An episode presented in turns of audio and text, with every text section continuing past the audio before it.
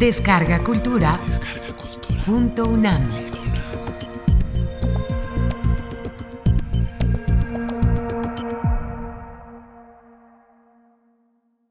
La riqueza de la literatura náhuatl. Curso impartido por el doctor Miguel León Portilla durante el mes de agosto de 2014 en la sala Carlos Chávez del Centro Cultural Universitario, dentro del programa grandesmaestros.unam. Módulo 1. Las literaturas indígenas en el marco de la civilización originaria de Mesoamérica. Primera parte. Brevemente comentaré quién es Francisco Morales Baranda. Hace como 40 años, figúrense ustedes, yo daba conferencias en el Colegio Nacional y él con otros compañeros de la delegación de Milpalta, particularmente del pueblo de Santana Tlacotenco, venía a las conferencias. De manera que nos conocemos hace muchos años. Después él tuvo la licenciatura, participé en su examen. Posteriormente él da clases en la FES Acatlán. También él colabora en trabajos de investigación. Él y otro colega desaparecido, Liberado Silva Galeana, participaron en la traducción y en la edición de cantares mexicanos que publicamos en la UNAM y que presentamos en la sala de Zahualcoyotl. Él es una persona que habla un náhuatl realmente como los sabios antiguos. El náhuatl, como es una lengua que se habla en varias regiones de México, se ha dialectalizado, es decir, se ha diferenciado. Y hay regiones en que no se habla muy bien. Bueno, una anécdota nada más. Su mamá de él hablaba perfectamente náhuatl. Y otro alumno mío, ya no digo su nombre, que habla el náhuatl de la zona veracruzana, le empezó a hablar a su mamá, una señora ya de edad, y no sabía las formas reverenciales. Y entonces la mamá de él dice, oye, oye, que fuimos con discípulos o qué, ¿por qué me hablas así? Pues es que no sé de otra manera. Vamos a comenzar. Este mapa mundi que ustedes ven allí tiene como objeto mostrar seis lugares. Comencemos por Egipto, luego Mesopotamia, luego el valle del río Indo, después el valle del Juanjo en China, río Amarillo, después Mesoamérica y finalmente el área andina. Comienzo con esto para que ustedes tomen conciencia de qué es Mesoamérica. En esos seis lugares nacieron seis grandes civilizaciones originarias. Entiendo por civilización originaria la que se desarrolla sin que otra le dé el empujón. ¿Y qué es lo que desarrolla la civilización originaria? Pues, en primer lugar, las antiguas aldeas van dando sitio a la creación de ciudades que van creciendo. Y esas ciudades irradian y crean una constelación. Así ocurrió en Egipto, así ocurrió en China. China irradió hacia el Tíbet, hacia Corea, hacia Japón, hacia Indochina. Obviamente Egipto irradió a muchos lugares, entre otros a las islas griegas, ¿eh? al Mediterráneo. ¿Y qué crean? Además de una ciudad, crean estratificaciones complejas, sociales, económicas, religiosas. Es decir, es una cosa compleja, con autoridades, con sabios, con pintores, con escultores, y van creando toda una vida nueva y tienen escuelas y inventan algo importantísimo, la escritura. Todas inventan escritura, en cierto modo, menos la andina. ¿Por qué la andina no? Porque la andina tenía otro sistema, tenía los que llamaban quipus, que eran cordeles de colores distintos, con nudos en diversas formas. Y combinando todo eso, servía, dice el cronista José de Acosta, no solo para hacer cálculos, sino también para expresar ideas. Vamos a ver aquí, antes que otra cosa, cómo llegó a nosotros esta literatura. Yo me acuerdo aquí, el recordado rector Ignacio Chávez. Un día iba yo con él por un lugar de los jardines y me dijo él, oiga usted, ¿y de dónde salen todas esas cosas del náhuatl que ustedes trabajan? En mi época no había nada de eso. Digo, no lo inventamos nosotros, qué barbaridad. Si lo hubiéramos inventado, la verdad no valdría gran cosa. El mérito es que es auténtica palabra antigua. Y me dijo, ¿cómo me demuestra usted eso? Una civilización originaria es maravilloso, porque una civilización originaria crea estilos de vida. En el Oriente, por ejemplo, China permea a muchos pueblos. Japón, aunque tiene una lengua muy diferente, pero tiene muchísimo. La escritura japonesa está basada en la China y tiene muchas tradiciones iguales del budismo, del taoísmo. En cambio, en la India, por ejemplo, ahí nació Buda, aunque el budismo irradió después al lejano oriente. Pero también la India irradió en Indonesia, en muchos lugares, probablemente en Persia también. Obviamente Mesopotamia y Egipto irradia hacia Mesopotamia también, hacia Fenicia, hacia Grecia.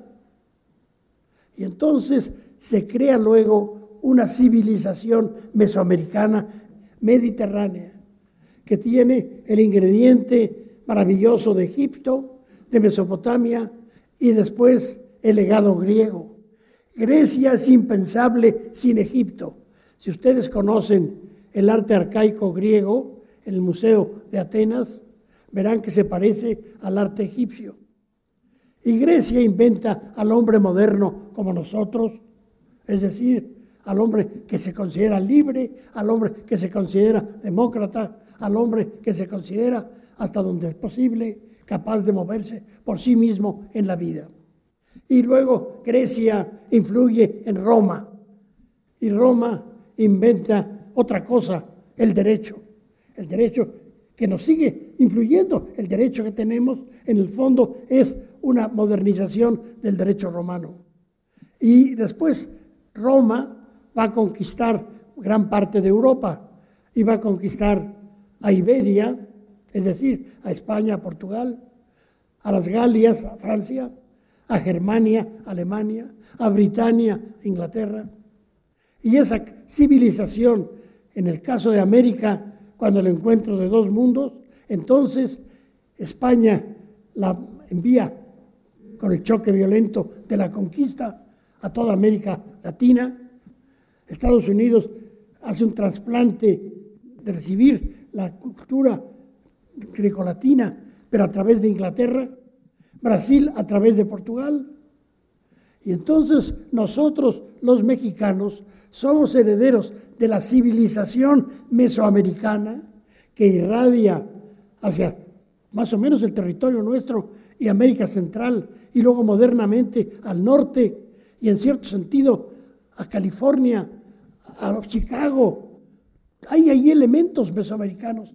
Y como es una civilización viva, no está muerta, incorpora los símbolos de Zapata y de la Virgen de Guadalupe. Y eso ya es mesoamericano. De tal manera que nosotros somos herederos, pero hemos irradiado a Estados Unidos, a Centroamérica. En la alimentación, en el vocabulario, en los remedios farmacológicos, en la sensibilidad, en la visión del mundo, todo eso. ¿Cómo ese legado de creaciones literarias, cómo llegaron a nosotros. Aquí mostramos este mapa para mostrar cómo se desarrolló la escritura en Mesoamérica. Le pido aquí al maestro que por favor apunte a la zona olmeca que está sobre el Golfo de México en los límites de Veracruz y de Tabasco. Allí, desde el segundo milenio antes de Cristo, es decir, hace casi cuatro mil años, empieza a haber cambios como había habido en Egipto, como había habido en Mesopotamia, en China. Y esos cambios dan lugar a la creación de grandes centros urbanos. Los arqueólogos han explorado en sitios que hoy día conocemos por sus nombres en español, de asentamientos posteriores. La Venta, Tres Zapotes, etc., vemos que había protociudades, protourbanismo, con palacios, con esculturas colosales como las cabezas de basalto, otras altares, y empezamos a ver que hay signos ya calendáricos. Aquí les muestro cómo esa cultura de escritores, primero allí tienen al escribano maya, al Aktsib, con un códice. La escritura maya, que ya afortunadamente está en muy buena parte descifrada y hay miles de inscripciones. Ese es un escribano que procede de un vaso cerámica cilíndrico, policromado. Aparece él teniendo delante dos discípulos y les está enseñando el libro. Y hay una inscripción arriba que dice, bueno es el maíz para comer, pero también lo que está en los libros para vivir. Muy bonito, ¿no? En cambio, acá del otro lado, en el otro extremo, es un, una deidad en cierta manera. Es Zipactonal, uno de los primeros seres humanos, según la mitología náhuatl, en una piedra que está en Coatlán del Río, en el estado de Morelos. Y es un escribano que está pintando el glifo del día y de la fiesta. La fiesta era importantísima, por eso a los mexicanos nos sigue gustando un ratito la fiesta, ¿no? Luego tenemos en medio, para que la mujer no falte, a la señora de Huichilihuitl, el gobernante mexica. Esta señora era pintora y escribana también. Por el lado de acá tenemos otro escribano, eso está en el códice teleriano remense. Y finalmente acá hay un pintor escribano mixteca que está en el códice vindobonense. Entonces van a decir, ¿y esos nombrecitos de vindobonense y teleriano remense y demás pamplinas, por qué? Bueno, porque estos códices por diversas razones, fueron a parar a Europa. Y entonces el teleriano, porque era de un obispo francés, Letelier, el códice vindobonense, porque fue a parar a Viena. Vindobona es la el nombre latino de Viena. Los olmecas influyen en el área maya, donde va a haber una gran escritura, en el área zapoteca de Oaxaca, y en el altiplano central, primero en Teotihuacán, hasta terminar ya por irradiación en los mexicas y en nosotros. Yo representé a México en la UNESCO, en París, y allí hay un lugar que llaman el corredor de los pasos perdidos. Pasa mucha gente, entonces, y yo pedí de aquí que me la enviaran, la estela, pero en reproducción muy buena y la coloqué allá a la entrada con un texto que dice, también en México hubo escritura desde mucho antes de la era cristiana. Aquí tenemos una estela maya. Como muchas cosas nuestras, esta estela maya fue a parar a Inglaterra, otras a Estados Unidos. Es una estela de Yaxchilán, en Chiapas representa a la señora madre de un gobernante, señora Shock, que está frente a su hijo. Hay un gobernante y tiene una visión. Los mayas juegan con el tiempo, hacen recuerdos del porvenir y anticipan el pasado. Un colega mío, mayista y maya además, el recordado profesor Alfonso Villarrojas, me dijo que estando en un lugar de la península de Yucatán, Tusic estaba con indígenas descendientes de la guerra de castas y dijo, les voy a leer un antiguo texto maya, el Chilam Balam de Chumayel, y les leyó. Y de repente uno de los viejos le dijo, espérate. Entonces llegó otro con un cuaderno y le dice, a ver qué te parece lo que vamos a leer. Y era algo parecidísimo. Y le dijo Villarrojas, ¿y de dónde salió eso? Y contestó, eso lo tenemos desde hace muchísimos años. Y le dice Villarroas, pero si lo tienen en un papel rayado como los niños de la escuela, ¿cómo va a ser antiguo? Ah, dice, porque teníamos otro más antiguo y entonces copiamos aquí, y otro más antiguo y otro más antiguo. Y dice, ¿y cómo lo conservan? Y le contesta, lo leemos a la comunidad y la comunidad da su opinión, cómo cree que fue la historia y tomamos en cuenta su opinión. Sería una buena lección para nosotros, porque en México, por desgracia, a veces hay héroes inventados. Si nos dejaran hablar también, a lo mejor en la Cámara de Diputados, tantos personajes que hay, quitaríamos algunos, ¿no? Pues sí, es la verdad. ¿Cómo se descubrió la escritura maya? Se tomaban la cabeza creyendo que era una escritura ideográfica, representante de ideas. Un fraile franciscano, Diego de Landa, que fue quien quemó en Maní muchísimos códices, escribió luego una relación de Yucatán. En Maní, en ese pueblo, si ustedes van, verán que hay una placa que dice a la memoria de Diego de Landa, que destruyó aquí muchos códices, pero que nos dejó noticias muy importantes sobre la cultura maya. O sea, destruyó y a la vez recordó. Bueno, pues él en su obra pone una serie de glifos y dice que es una escritura alfabética. Los mayistas trataron de combinar y no, no era posible, no es alfabética. Entonces, ¿qué es? Silábica. Un investigador ruso, Yuri Norosov, se había dedicado a estudiar escrituras antiguas y le tocó participar en la Segunda Guerra Mundial. Yo lo conocí personalmente.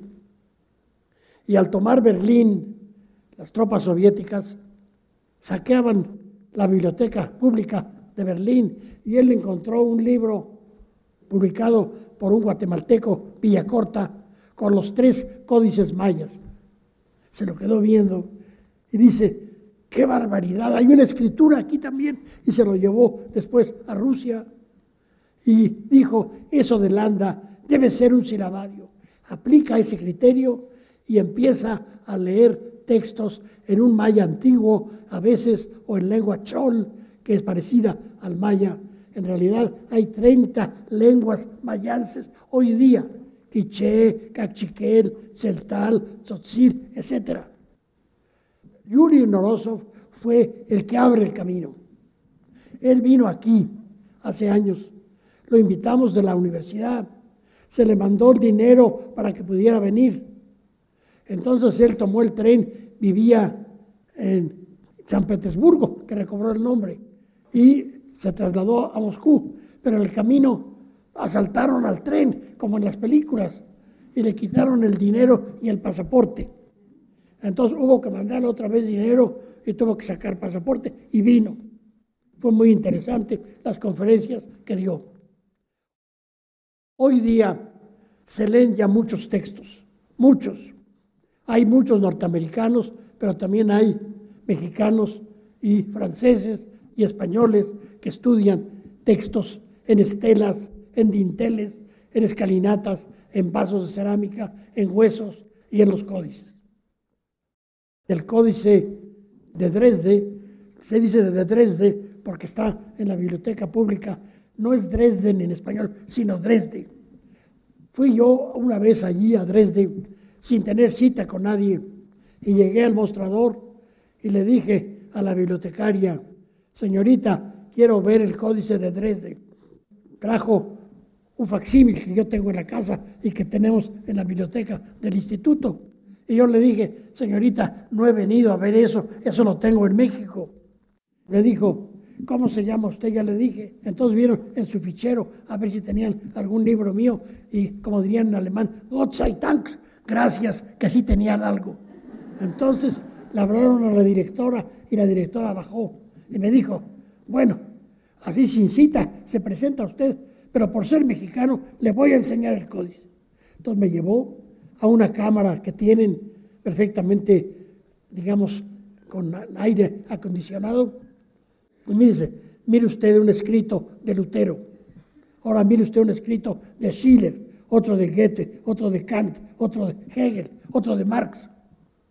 Son tesoros, ¿verdad? Pero nuestro gran tesoro, se lo voy a enseñar, en una vitrina estaba este códice. Este códice tiene muchísimos textos inscritos. Allí aparecen tres figuras que están flechando. La gran estrella, Ek, la estrella Citlalin en náhuatl, Güey Citlalin, la gran estrella, es Venus. Y esos están flechando porque es, digamos, en los ciclos de Venus, unos días en que en el calendario astrológico se considera que Venus ejerce influencia en la Tierra, cosa que es posible. Venus, acuerden ustedes, se pierde en la noche y aparece en la mañana del otro lado, por el oriente. Entonces, otro investigador alemán, Edward Seller, que conocía también el náhuatl, viendo unos textos de una obra que se llama Anales de Cuautitlán, dice, es la explicación de eso. Y lo lee y efectivamente en tal fecha influye. Está la traducción de Yuri Noroso. Ahí muestra eso, que mayas y nahuas y mixtecos y zapotecos tenían muchas cosas en común. Estoy dando estos detalles para que veamos al fin cómo llegó a nosotros la literatura náhuatl. Aquí tienen una pintura de Tepantitla en el recinto de Teotihuacán. Es un sacerdote. Esta pintura es como del siglo IV y medio, cerca del año 400. Es un sacerdote ricamente ataviado y tiene la voluta esa o vírgula de la palabra que tiene flores. Y en el interior tiene signos glíficos. Este es un dibujo que yo hice. Arriba se ve un pie, quiere decir voy caminando, y después se ve un glifo que es el Nahui el signo del sol, de la deidad. Voy hacia el Dios, hay unas joyas, y dice, mi corazón le ofrece jades y joyas. Es la enunciación de un canto. No es fantasía, es el enunciado de un canto. De la escritura teotihuacana no se tienen demasiadas muestras porque Teotihuacán fue destruido, no en la conquista, sino ya desde antes. Xochicalco, no muy lejos de Cuernavaca, como a 40 kilómetros, está en alto, es como una especie de fortaleza. Hay una gran ciudad nahua y esta es la pirámide de Quetzalcoatl. En el extremo de allá, o sea, de acá, se ve glifos también calendáricos que están registrando lo que se alcanzó a saber en una especie de congreso que hubo de astrónomos mixtecos, zapotecos, mayas y nahuas, y corrigen las fechas calendáricas, igual que como hizo más tarde el Papa Gregorio, que corrigió el calendario juliano, porque se había atrasado y por eso saltó varios días. Lo mismo hicieron con sus cómputos y sus glifos. Hay un texto en náhuatl que dice que había en las escuelas, en los calmecac, y dice, en cahuel de Mastiloya, en Cuicat, en Teocuicat, en Amosotoca. Dice, se enseñaba muy bien los cantos divinos y dice, Amosotoca, Amos de Amostri, Og de Ocli, camino y toca seguir, siguiendo el camino del libro. Hay algunos códices mixtecos que pintan el piecito, que es el signo del camino, en varios lugares, como quien dice, para que el lector sepa cómo hay que leer. Bueno, entonces hubo una escritura que heredan los nahuas de los mixtecos. Fíjense, primero los olmecas, luego los mayas, luego los teotihuacanos, luego los zapotecos, los mixtecos, y luego de los mixtecos, los nahuas, los mexicas. Esta es la piedra de Tizoc. Tizoc fue un gobernante. Algunos, como tiene esa ranura que le hicieron después, no, no era con la ranura, decían que era la piedra de los sacrificios y por ahí corría la sangre. Falso, falso, falso. No es ninguna piedra de ningún sacrificio. Es una piedra que registra las conquistas del señor Tizoc. Esta es así, en líneas generales, ya la escritura mexica. Tenemos glifos, numerales y calendáricos.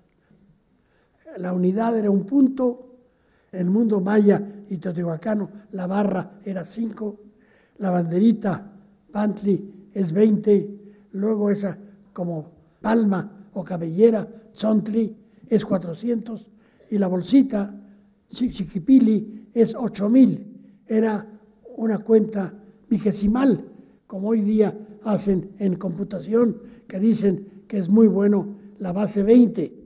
Ellos tenían base 20. Cuando llegaban decían Seo Meyei, etc. Y al llegar a 20 decían Sempoali, una cuenta. 40 Poali, 60 Poali, etc. Hasta que llegaban a 400 que decían Sesontli. Pueden representar lo que quieran.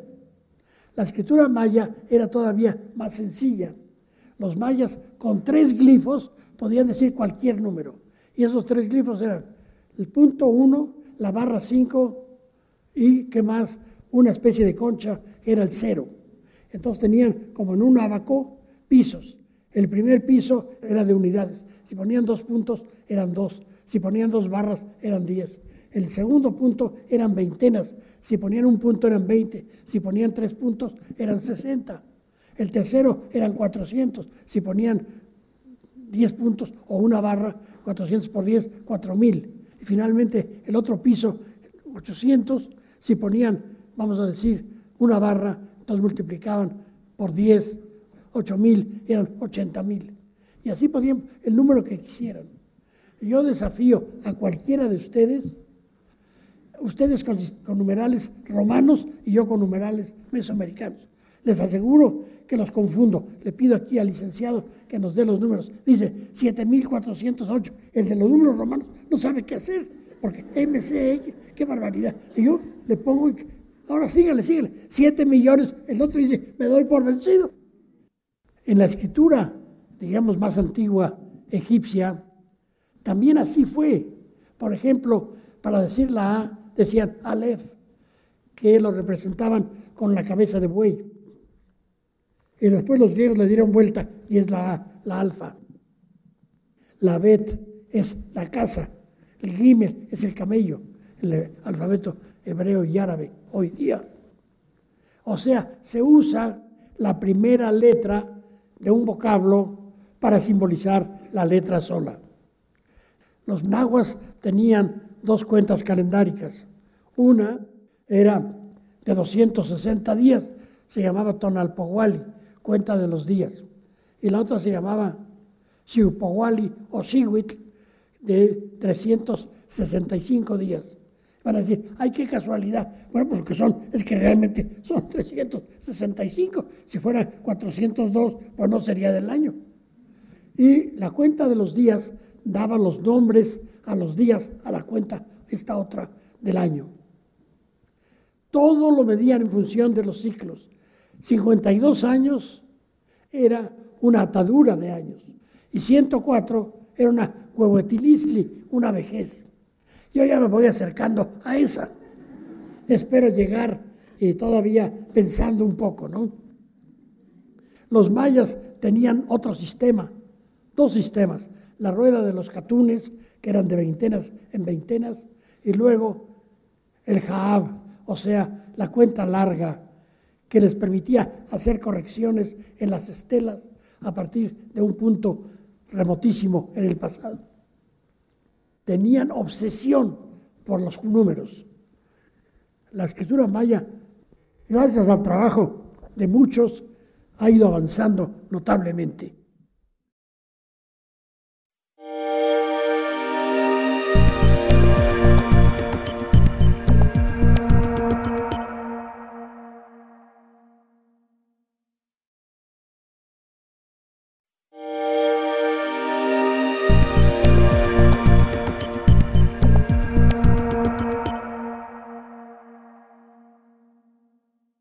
La riqueza de la literatura náhuatl.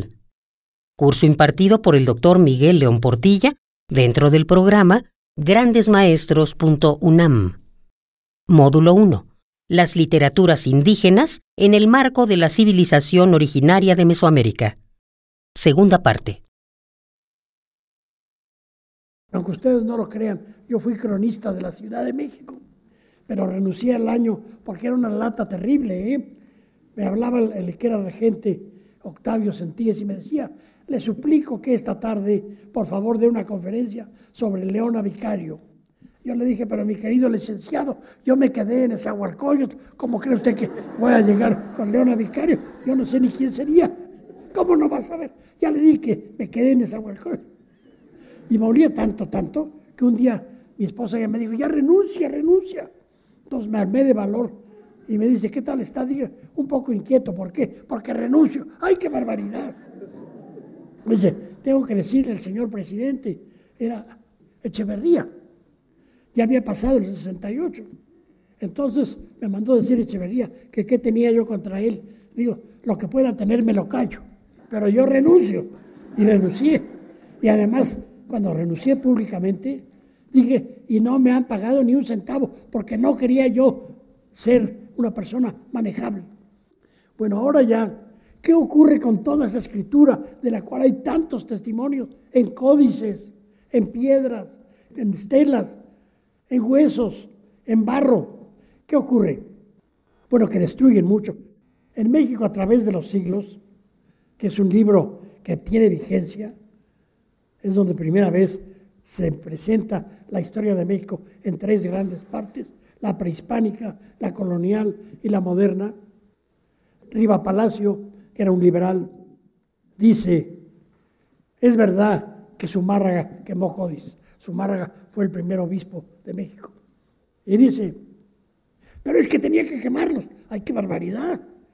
¿Por qué tenía que quemarlos? Porque era un motor de la historia. Él quería que fueran cristianos. Y como los libros esos estorbaban, pero hombres eran, no, dice, igual que Lutero, igual que Calvino, igual que Ignacio de Loyola, tenían que ir a su meta, sea como sea.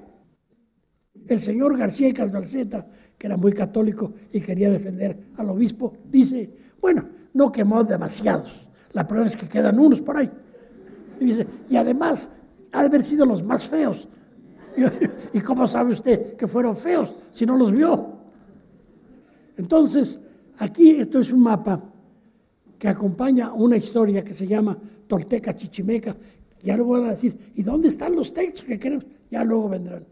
Ahí fíjense, hay itinerarios, puros glifos alrededor de nombres de lugar. Este mapa es como de 1540.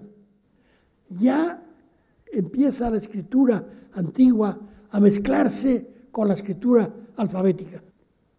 Está con este manuscrito que tiene textos en agua y glifos. ¿Cómo aprendieron los indios a pasar a la escritura alfabética? volviendo a Zumárraga, Zumárraga se peleó con el presidente de la primera audiencia, Nuño Beltrán de Guzmán, que no era ningún angelito. Ese señor quemó vivo al pobre Calzoncin, al gobernante de Michoacán, y hacía tropelía y media. Y Zumárraga le quiso corregir y le dijo entonces, cuídese usted, no sea que le pase algo. Claro, lo denunciaron ante el emperador y lo quitaron. Pero hizo una defensa sumárraga de sí mismo, hizo una información en 1531, o sea, 10 años después de que fue conquistada la Ciudad de México. Y dicen varios vecinos españoles, estos frailes ya han enseñado a escribir por lo menos a 500 muchachos y saben gramática y escriben tomando de sus códices. Iban viendo el códice. En el seminario que yo tengo aquí, en la Facultad de Filosofía, estamos viendo un texto que tiene el título de Tlamachilis Tlachtotzazanili, la palabra de la sabiduría antigua. Y ese texto es la lectura de un códice, la lectura en náhuatl, porque dice, Iskatki, he aquí. Y dice, Iskatki, Niman, Yeik, enseguida, Asto, primero. O sea, están leyendo y van dando signos de que van viendo, ¿verdad? él concurre al seminario desde hace más de 30 años fielmente. Y a mí me honra tener una persona como él tan preparado y que conoce la lengua náhuatl tan admirablemente. Otro códice que se llama Oban, por un señor Oban, que por cierto vino a México a principios del siglo XIX y puso una escuelita. Era francés, Joseph Alexis Aubin. Y Monsieur Aubin se empezó a interesar por las cosas de aquí y compraba libros aquí y acá, antiguos códices. Y cuando se, se regresó a Francia, dice que los metió en unas valijas y los revolvió para que no se los fueran a quitar. Esos pararon en París. Allí había otro francés o franco-mexicano cuya madre era mexicana, Eugène Goupil. Y como Van necesitaba dinerillo, se los vendió a Goupil. Y Goupil dijo, los regresaré a México o mejor los dejo en Francia. Pero pues México en el siglo XIX estábamos de la cachetada, si ahora no estamos precisamente gozosos y estamos todavía peor. Y entonces lo dejó a la Biblioteca Nacional de Francia. Hace como 20 años, un mexicano entraba a la biblioteca y llevaba sus papeles y llevó una réplica de este códice y en una de las entradas se llevó el bueno y dejó el otro. Cuando se descubrió, Francia protestó con México y entonces el códice está depositado hasta hoy en el Museo Nacional de Antropología y Francia lo reclama. Y dijo que si no se lo devolvíamos iba a prohibir la entrada a las bibliotecas a mexicanos. Pero las cosas se han apaciguado, tal vez desde que se fue la señora Cassés. que yo digo que valía la pena cambiarle por la isla que nos quitaron los franceses, la isla Clipperton, pero no, no les hablo de ella porque es otra canción. Pero si nos dan la isla y varios códices, ahí se va su señora ya. Pues este códice, fíjense que tiene los glifos calendarios arriba, Luego el signo del monte y un grillo, y abajo agua, Xochimilco. Y abajo dice que llegaron a Xochimilco en la peregrinación. Ahí está el glifo del monte, pero torcido, es Culhuacán, que quiere decir Culúa de col, de coli, que quiere decir torcido. Con glifos y con texto en náhuatl escrito con el alfabeto. Es caso único. En América no hay ningún otro país, un poco Guatemala, pero pues Guatemala, si aquí un guatemalteco no lo tome mal, yo pienso que es Mesoamérica por no decir que es México, ¿verdad? Somos totalmente hermanos. Entonces, es caso único. Por eso muchos de nuestros tesoros andan bailando en Francia, en Alemania, en Viena, en el Vaticano, en Italia, en bibliotecas de Estados Unidos, y algo nos quedó que procuramos cuidar. Porque yo sí les digo a mis alumnos, si se hubiera quedado todo eso en el siglo XIX, en una de las muchas revoluciones, capaz que los queman, los usan para hacer cartuchos, ¿no? Sí, cosas terribles. Esto es de textos que recogió un fraile admirable, Fray Bernardino de Sagún. Les voy a decir algo, fíjense, son los dioses, Huitzilopochtli, Tezcatlipoca, otros, y tiene el texto cómo es el atavío de ellos.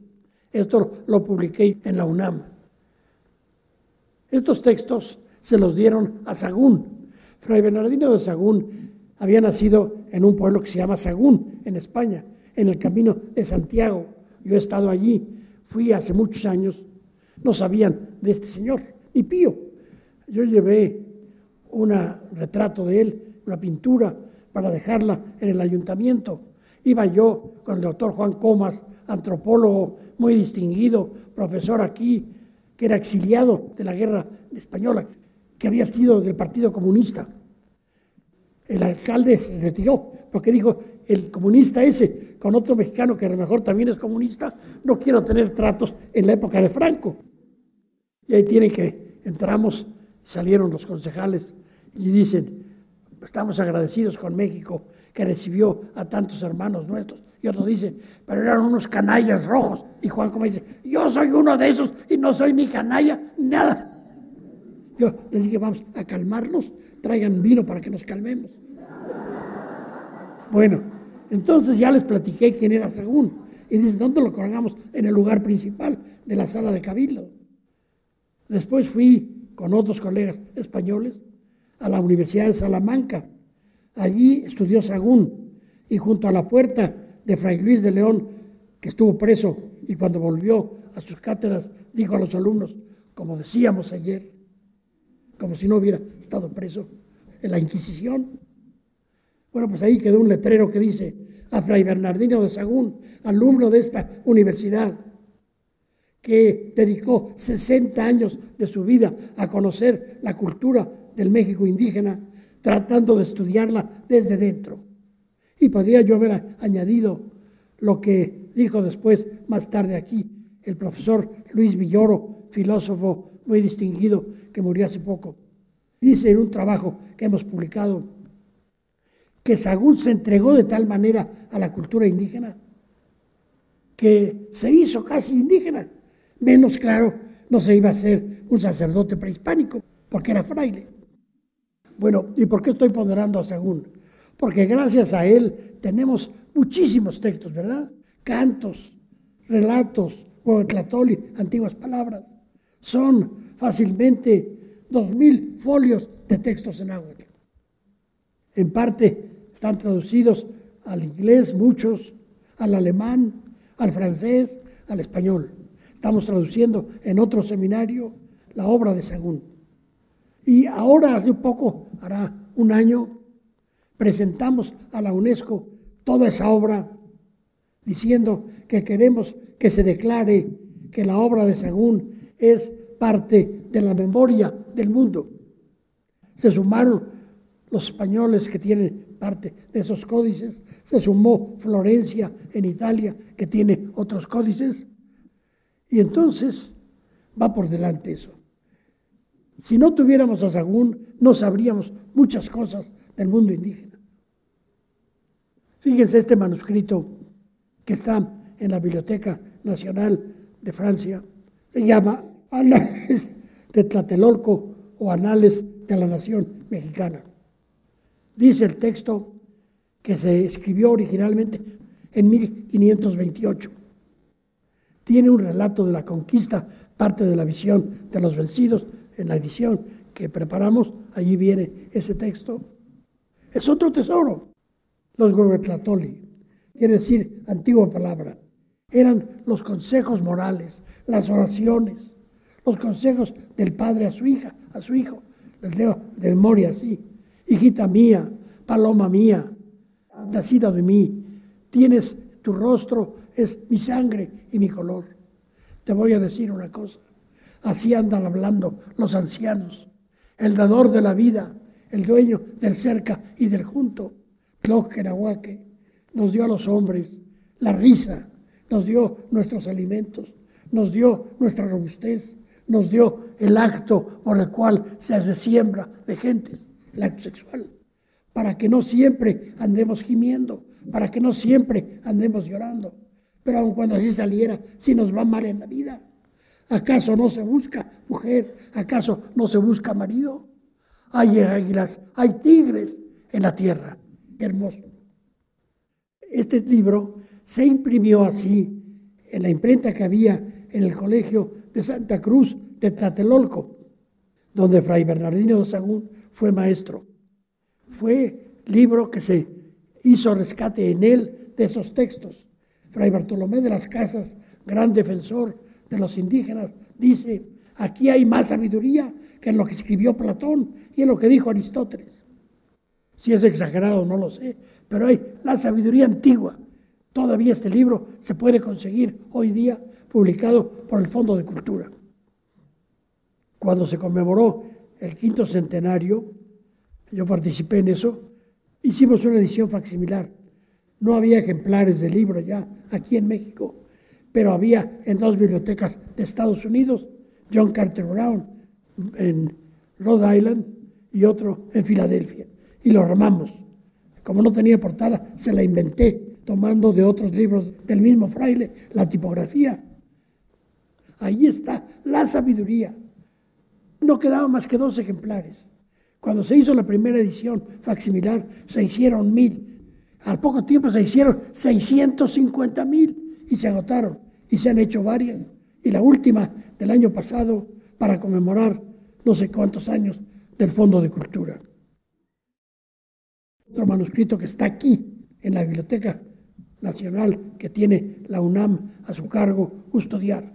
Se llama Manuscrito de Cantares Mexicanos. Ahí viene un poema de Nezahualcóyotl copiado probablemente por encargo de Sagún. ¿Y cómo tenían los cantares? ¿Cómo?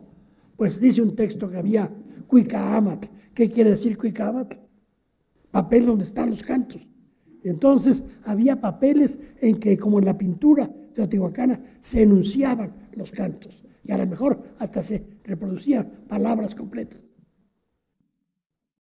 Ahora vamos a ver qué tipos de literatura había y dónde están. Primero voy a decir que había Cuicatl y había Tlactoli. Cuicatl quiere decir cantos, y Tlactoli quiere decir discursos había Yaocuicatl, cantos de guerra. Había Chopancuicatl, cantos de verdor, cantos de primavera. Había Xochicuicatl, cantos de flores.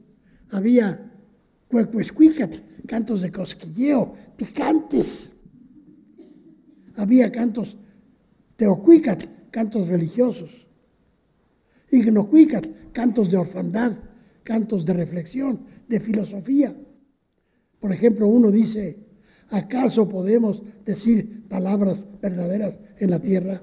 Aso, tiquitoa, Nelly, Tlatoli, Tlalticpac. ¿Acaso podemos decir palabras verdaderas?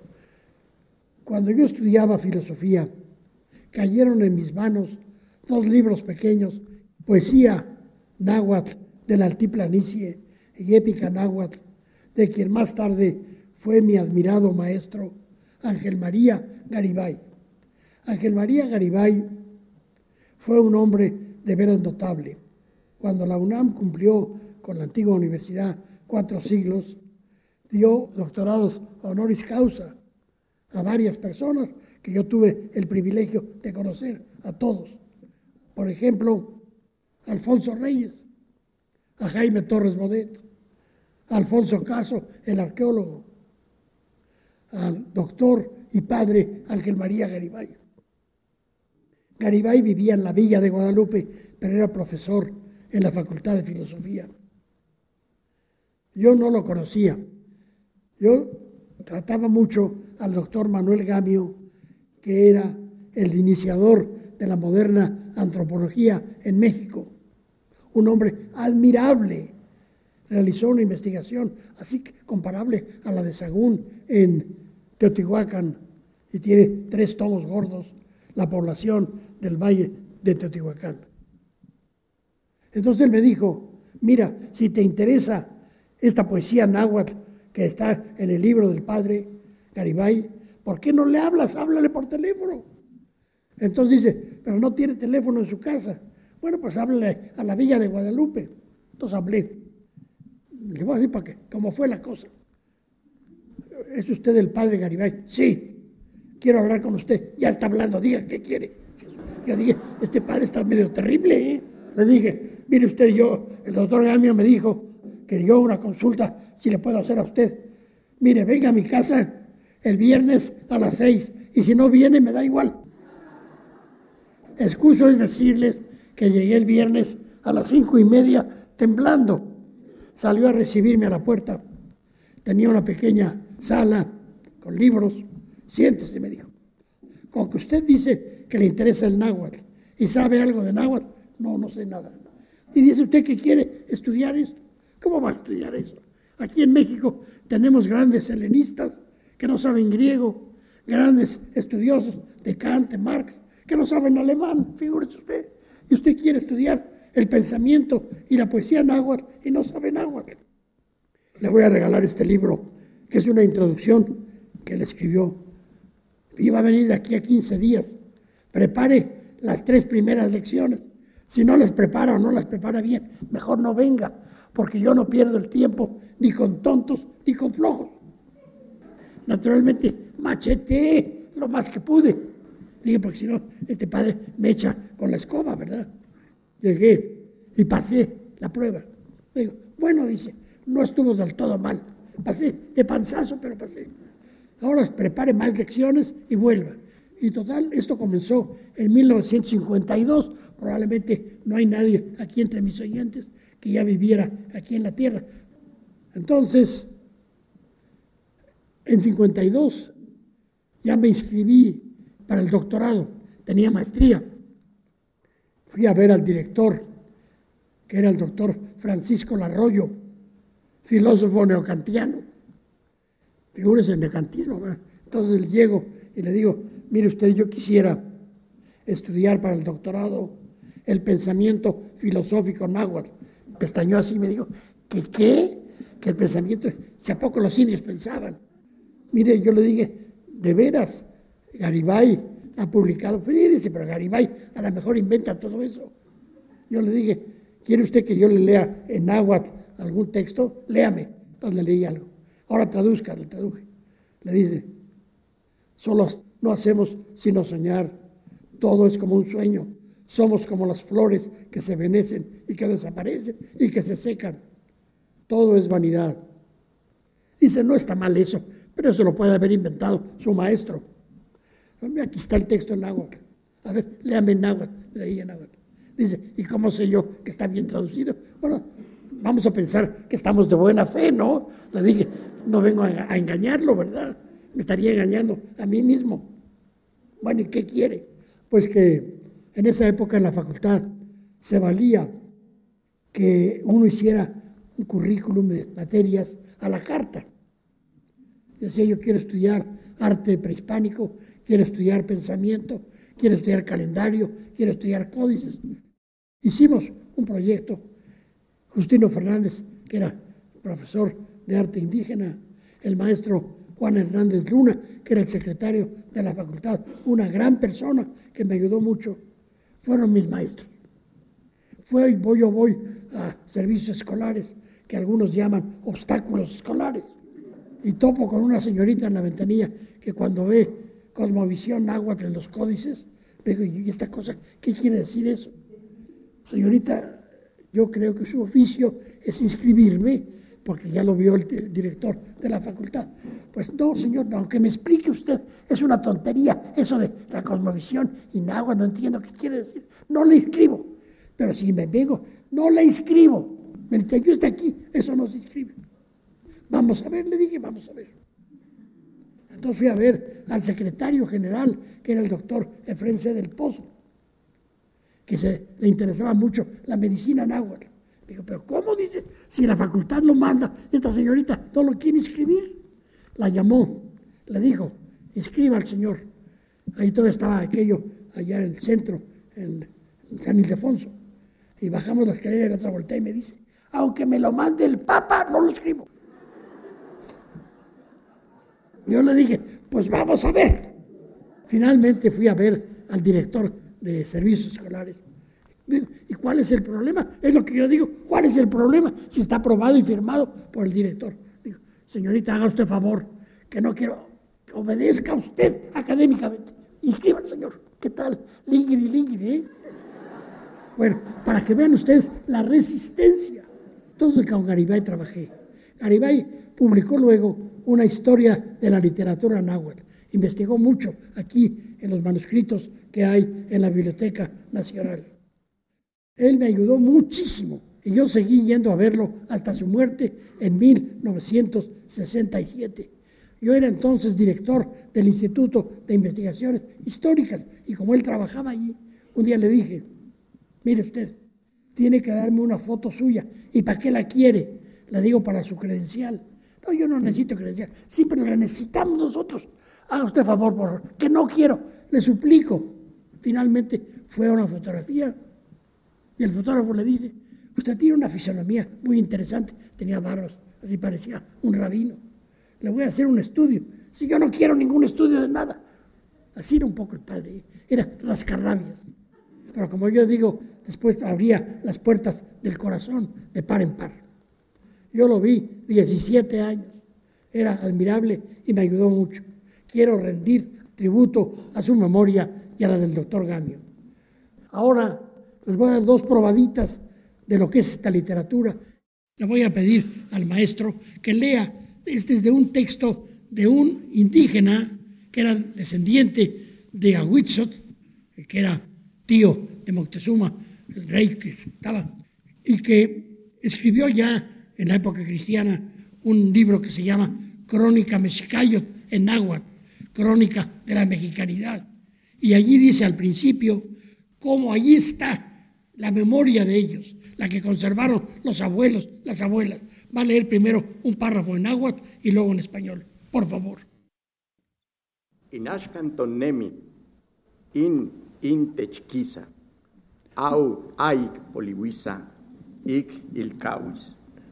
Inokichihuaco, inoquitlaliko, intlilo, intlapalo, initenyo, inimitoloca, inimilnamicoca, in o ompa, pitztiwi, aik poliwis, aik mochipa tikpiesque, integuantin, intitepilwan, intite ixwiwan, intite ihkaka, totonanguan, intinemin, totonguan, intitepit totonguan, in titechichikawan, in titetlapalowan, in titesowan, totiwi, kinewatiwi, iwan in og yolisque, in tlacatisque, in mexicatepilwan, in tenochcatepilwan, au inin tlastoli tenochtitlan piel. A ver,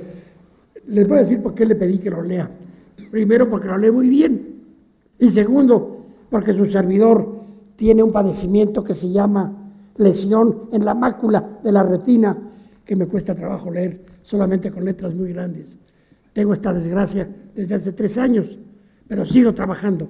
Por favor, sigue. Traduzco. Así lo vinieron a decir, así lo asentaron en su relato, y para nosotros lo vinieron a dibujar en sus papeles los viejos, las viejas. Eran nuestros abuelos, nuestras abuelas, nuestros bisabuelos, nuestras bisabuelas, nuestros tatarabuelos, nuestros antepasados. Se repitió como un discurso su relato, no los dejaron y vinieron a legarlo a quienes ahora vivimos, a quienes salimos de ellos.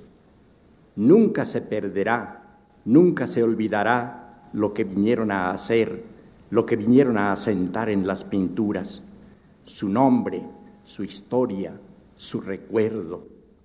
Así en el porvenir jamás perecerá, jamás se olvidará, siempre lo guardaremos nosotros, hijos de ellos, los nietos, hermanos, bisnietos, tataranietos, descendientes, quienes tenemos su sangre y su color. Lo vamos a decir, lo vamos a comunicar a quienes todavía vivirán, habrán de nacer los hijos de los mexicas, los hijos de los tenochcas, y esta relación la guardó Tenochtitlan. Y ustedes lo están oyendo. Ustedes y nosotros somos los hijos de los mexicas, los hijos de los tenochcas. Es muy bello. Ahora le voy a pedir que lea de la edición que hicimos y él participó, de los cantares, que quiere decir la poesía, el principio de los cantos Cuicapeucayot. Es bellísimo. Les leo una parte, por favor. Cuicapeucayot. Nino yol nonotza campanihquis Yectlia huyacachxochitl, ac nictlahtlanis, manoso yewat nictlahtlani in quetzalhuitzitziltzin, in chalchiuitzitzicatzin, manoso ye nictlahtlani in zacuanpapalotl, cayeguantin in machis omati campa cueponi, in yectli ahuiacachxochitl, tlanitlahuihuiltequi, in nican acxoyatzinitzcan cuautla, manose nitlawiuiltequi in tlauquecholxochicuautla oncan uiuitoliui ahuechtonameyotoc in oncan mosehsemelquixtia aso oncan niquimihtas in tlaonechijtitihque nocuexanco nictemas ic niquintlahpalos in tepiluan ic niquimelelquixtis in teteutin Principio de los cantos. Hablo con mi corazón. ¿Dónde tomaré bellas, fragantes flores? ¿A quién se lo preguntaré? Tal vez debo preguntarle al colibrí precioso, al colibrí color de jade. ¿Acaso he de preguntarle a la mariposa color de ave sacuán? Porque de ellos es el saber. Conocen dónde brotan las bellas, las fragantes flores. Atraviese yo aquí el bosque de abetos donde están los pájaros tzinitzcan, o tal vez atraviese el bosque florido donde habita el rojo quechol. Allí se inclinan resplandecientes de rocío con los rayos del sol. Allí ellas se alegran. ¿Acaso allí las veré? Si me las muestran, llenaré con ellas mi regazo y así saludaré a los príncipes. Con ellas daré placer a los señores. Como ustedes ven, son muestras. En la próxima conferencia vamos a analizar la estilística. Primero voy a decirles los géneros. Luego, la mayor parte de los manuscritos, ¿dónde están? Cuando hay ediciones. Si a ustedes les llega a interesar, pueden ya formar una pequeña biblioteca de la gran riqueza de la literatura náhuatl. Por ejemplo, los Gobetlatoli, por ejemplo, los tres tomos de poesía náhuatl que publicó la universidad. O pueden ver libros de historia, esta misma cosa de la crónica mexicayot, los anales de Cuautitlán, los códices, el Fondo de Cultura hizo ediciones muy económicas. En la revista Arqueología Mexicana, que les recomiendo, hemos publicado seis códices en, reproducciones digitalizadas. Yo publiqué uno que se llama Feyer Mayer por los poseedores, y yo como trata mucho de fechas de los mercaderes, le puse el Tonalámatl de los postecas, el Tonalámatl, el libro de los días de los mercaderes. Cuando yo escribí a la biblioteca pública de Liverpool en Inglaterra pidiendo copias digitalizadas y permiso para editarlo, me dijeron, si es para México, no cobramos nada. Y nos mandaron todo. Y salió, ahora viene, parece una, un anuncio de televisión, ¿no? Señores, se puede conseguir por 60 pesos. Y como dicen, y aún hay más. Hay otros, hay seis códices por 60 pesos cada uno. Parece un cuento, ¿verdad? Y pueden tener el códice, códices preciosos, el códice colombino, la matrícula de tributos. Los pueden conseguir, compren todos los. Ahora acaban de sacar uno sobre Calakmul, la zona maya recién descubierta. Han sacado otro sobre el maguey. En fin, es un tesoro. Y pueden ustedes acudir o por correo electrónico y les mandan la revista. Es un tesoro. Perdón que haga ese anuncio, pero creo que es un tesoro tener accesible el códice para estudiarlo.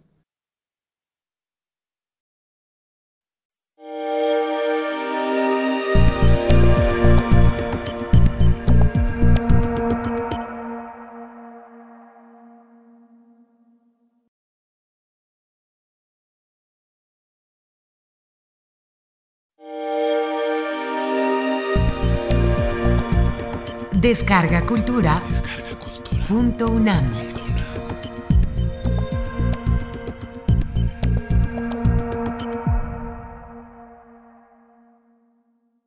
La riqueza de la literatura náhuatl. Curso impartido por el doctor Miguel León Portilla durante el mes de agosto de 2014 en la sala Carlos Chávez del Centro Cultural Universitario, dentro del programa grandesmaestros.unam. Módulo 2 las expresiones literarias en náhuatl y en maya. Primera parte. Vamos a recapitular brevemente de aquello que hablamos en la conferencia anterior. Me esforcé entonces en mostrar cómo en Mesoamérica esta área cultural, esta civilización originaria, tenía como apoyo para conservar la memoria, por un lado, la oralidad, la tradición oral.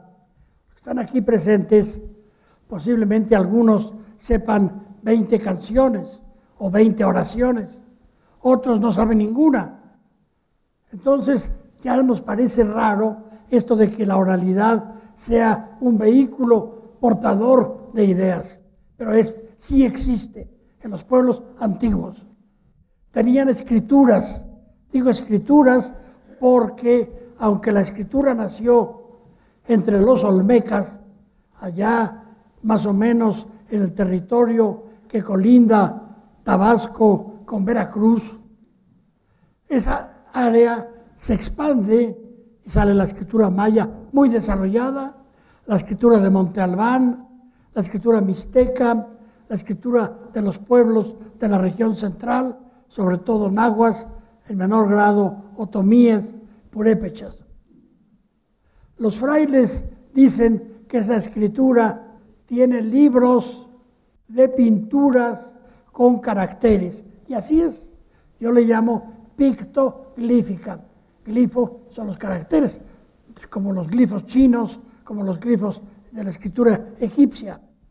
Y al decir glifos son signos complejos que tienen muchas veces varios elementos y forman un cartucho, como ocurre con la escritura egipcia o como ocurre también con la escritura china. En general, todos los sistemas de escritura podríamos decir que tienen una cierta semejanza, no en la estilística, pero sí en las ideas que llevaron a ella. ¿Por qué? Porque todos somos humanos. Es decir, la escritura ya lo dijimos, por ejemplo, el alfabeto entre los egipcios. Comienza la Aleph, es la cabeza de un buey al revés, como una B con los cuernos. Luego los griegos le dan la vuelta y es la alfa. Y aquí es de atl, del vocablo atl, que es agua, y de ahí se deriva. Allá es buey y aquí es agua, atl, el signo del agua. Entonces es semejante digamos, estructuralmente, no en la práctica, digamos, de los dibujos. Entonces, a través de la oralidad y el apoyo de una escritura, ha llegado a nosotros una rica literatura mesoamericana. Publiqué yo hará cinco años con un norteamericano, Earl Sorris, que ha muerto, que era un hombre de veras, un hombre filantrópico que trabajaba para ayudar realmente. Publiqué un libro que salió en inglés y también en español. En español se titula Antigua y Nueva Palabra, Testimonios de la Escritura desde los tiempos más remotos hasta el presente. Y es un libro al que niegue o dude que haya escritura en Mesoamérica de 700 páginas. Le doy en la cabeza a ese señor para que se acuerde que sí hay. Ríanse. Entonces, les voy a dar los géneros de textos que tenemos y les voy a decir en dónde están. Había un historiador mexicano de cierta fama, Mariano Cuevas. Yo una vez le pregunté, ¿y de veras usted que sabe? Era yo muy joven. Todos somos a veces jóvenes, ¿no? Yo sigo siendo joven con mucha juventud acumulada. Y le pregunté, ¿en sus investigaciones se ha topado con documentos en agua? Me dijo, no, algún papelucho por ahí. Pobrecito, ¿eh?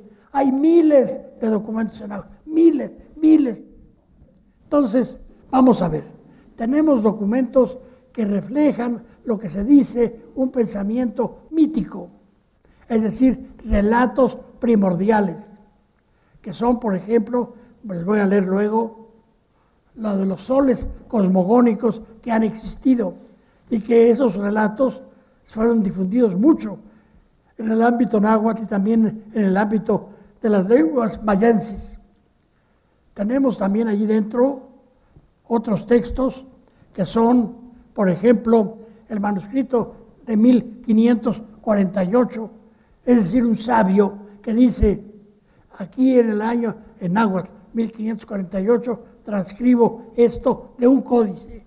Y luego dice, Iskatki, he aquí la cosa, Nikan, Nikan, ni Manye, ahí sigue con esto. Es la lectura de un códice. También les puedo decir que tenemos otros textos, también como por ejemplo los rituales. Les voy a leer un texto y voy a sacar una página de un códice con pinturas y caracteres y verán qué extraordinaria semejanza. Eso es lo más antiguo.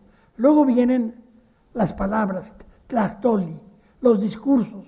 Tenemos los que se llaman huehue tlactoli, la antigua palabra que transmite la sabiduría. De los otros textos que mencioné, parte los hemos publicado en el Instituto de Investigaciones Históricas. Ahora esos textos están agotados, pero vamos a hacer otra edición. De los Huehuetlactoli, antigua palabra, los discursos de los sabios, los consejos a las hijas, los discursos del gobernante, lo que le decían al gobernante, que no estaría de más que se lo dijéramos al que sale electo, de decirle, te ha escogido el Señor nuestro, el dador de la vida, el que es como la noche y el viento, con nuestra palabra, los que queremos que tú nos gobiernes.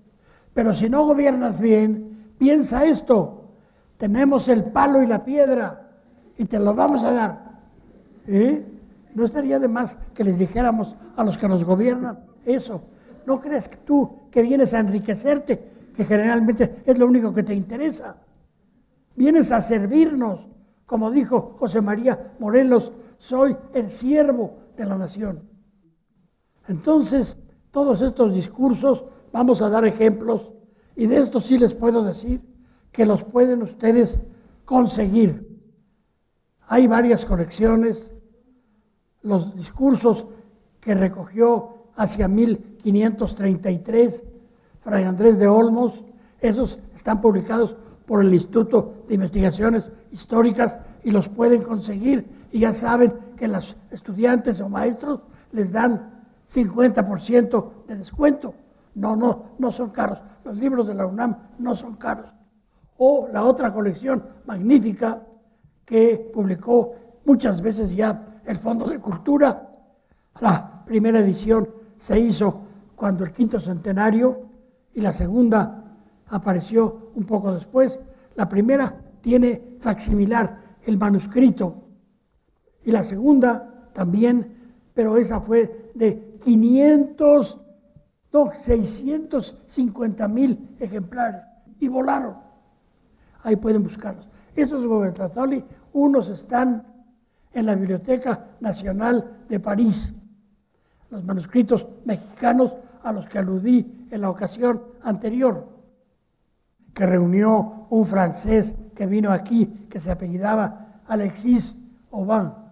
Y este señor Aubin los metió en su maleta, dio cualquier dinero para que se los vendieran, y los revolvió para que no se los fueran a quitar en la aduana y se los llevó a Francia. Actualmente están en la Biblioteca Nacional de Francia, en París, manuscritos mexicanos. Mal que mal los tiene bien conservados. Yo a veces les digo a mis alumnos, hay muchísimos documentos valiosísimos mexicanos en Francia, en Italia, en España, en el Vaticano, en Estados Unidos. Y en México también hay, pero se han ido muchos fuera. Qué desgracia, sí, qué desgracia. Pero hijo mío, si se hubieran quedado, a lo mejor no existirían, porque no los cuidaban. Entonces, más vale que se conserven en algún lado. Entonces, hablo de los huehuetlatoli, la antigua palabra. Hay tres colecciones, ya mencioné, publicamos una, en, bueno, las dos en el instituto, y en esta otra del Fondo de Cultura. Ahí está la sabiduría. Que les diga el maestro, conoce a una señora mayor del pueblo de Santana, Tlacotenco, de donde él es, en la delegación de Milpalta, y esa señora, ¿qué? ¿Qué sabe? Sabe muchísimo el náhuatl y además conoce perfectamente esos huehuetlastoli, es decir, la, la palabra de los ancianos. Se mantiene viva. Son consejos a los padres, a los hijos, a los gobernantes, a la guerra, oraciones a Tezcatlipoca, el Dios supremo de alguna manera. Y luego viene el conjunto enorme de los cantos, los cuicatl. Hay cantos de guerra y aucuicatl. Hay cantos floridos, xochicuicatl. Hay cantos de tiempo de primavera, chopancuicatl. Hay cantos, digamos, de reflexión profunda, ignocuicatl. Hay cantos de cosquilleo, medio sexuales. Hay cantos religiosos, teocuicatl. El náhuatl es una lengua que arma palabras más largas que el alemán o en griego, juntando dos raíces de vocablos y añadiéndoles una serie de partículas que llamamos prefijos, sufijos o infijos. Voy a dar un ejemplo. Neyol melagualistri. Melaguac es recto, llano, correcto. Melagualistli, acción de enderezar, de rectificar. Yol, el corazón, ne, la gente. Ne yol listli es la acción de enderezar el corazón de la gente. Parte de la educación. Qué hermoso concepto. En español tenemos relativamente pocas palabras compuestas, como anteojos, paraguas, pero no hay muchas. En alemán hay muchas. En griego, cantidad. Decimos teléfono, ¿verdad? Etnografía, zoología. Son palabras compuestas. Son, animal, zoología, logía de logos, saber, pensamiento acerca de los animales. Tenemos entonces una gama enorme de cantares. Aquí en la Biblioteca Nacional, que está aquí en la sede de nuestra Casa Magna, está un libro importantísimo que acabamos de publicar en tres tomos en el Instituto de Investigaciones Históricas. Todavía se puede conseguir fácilmente y allí está uno de los manuscritos de la lengua en náhuatl con los cantos. Hay otro en la biblioteca de la Universidad de Texas en Austin. Y luego, de la época colonial, hay muchísimo. Pero antes diré textos de sentido histórico. Tenemos los anales de la nación mexicana, que incluyen un relato de la conquista. Están en Francia. Tenemos toda la obra monumental de Fray Bernardino de Sagún, que fue un fraile que llegó a México en 1529, solamente 10 años después de que llegara Hernán Cortés, que trabajó en el colegio de Santa Cruz de Tlatelolco y que reunió miles de folios de hojas grandes con textos en náhuatl, históricos, religiosos, un tesoro. Creo que les dije la vez anterior que a moción nuestra y se han sumado de varios países, queremos que la UNESCO declare que toda la obra de Sagún es memoria del mundo. ¿Por qué? Porque es un tesoro del mundo. Pues en ahí tenemos historia, los anales de la nación mexicana, de la historia tolteca chichimeca, que les mostré unas transparencias con signos glíficos y texto con el alfabeto en náhuatl. Tenemos además los anales de Cuautitlán, importantísimos. Es una especie de historia universal de los pueblos náhuatl, escrita por dos discípulos de Sagún, con testimonios también sobre Cuautitlán, dado que la UNAM tiene una FES, Facultad de Estudios Superiores, en Cuautitlán, allí tienen un tesoro. Y podría mencionar más los anales de Tula, los anales de Tecamachalco. Y luego toda la literatura colonial, cartas, testamentos, solicitudes, quejas, miles de documentos. Publiqué yo con una norteamericana, Susan Klein, su padre era investigador y ella también en la Universidad de California en Santa Bárbara, setenta y tantos testamentos en náhuatl de Culhuacán, interesantísimos. Por ejemplo, hay una mujer que dice, así más o menos, esta fórmula, dejo mi alma a Dios que la creó y mi cuerpo a la tierra de la cual proviene. Y ahora tengo yo un solar allá por donde sale el sol al oriente, cerca de no sé qué, y tengo también unas sillas y tengo una cama y no le dejo nada a mi sobrina porque no me ha hecho ningún caso. Tenía razón, ¿verdad? En cambio le dejo a mi comadre que sí me ha hecho caso. Es interesantísimo. Es el currículum vitae de lo que juntó uno en vida y lo que quiere entregar a otros. Tenemos las obras de personajes como el hermano de Ruiz de Alarcón, Hernando Ruiz de Alarcón. Este señor era cura párroco de un pueblo en el estado de Guerrero y allí reunió mucho sobre las tradiciones religiosas en náhuatl. Tenemos también poemas de Sor Juana Inés de la Cruz en náhuatl. Sor Juana sabía español, latín, náhuatl y vascuense. Agárrense ustedes. ¿Hay alguien aquí que sepa esas cuatro lenguas? Nadie. Yo, yo no. Yo sé latín, español y náhuatl, pero vascuense ni pío. Sor Juana nos dejó los que llama tocotines, muy bonitos. Los mexicanos alegres entonan un son y salen a bailar, muy bonito. Y luego de otros muchos escritores, Chimalpain, Cuauhtleguanitzin, sus relaciones históricas. Él era de Chalco a Mecameca, esa región. Yo les digo, póngale un monumento a esos sabios de allí. A Yocuancuetzpaltzin, de Tecamachalco, a Tlaltecatzin, de Huejotzinco. Son la raíz de nuestra historia.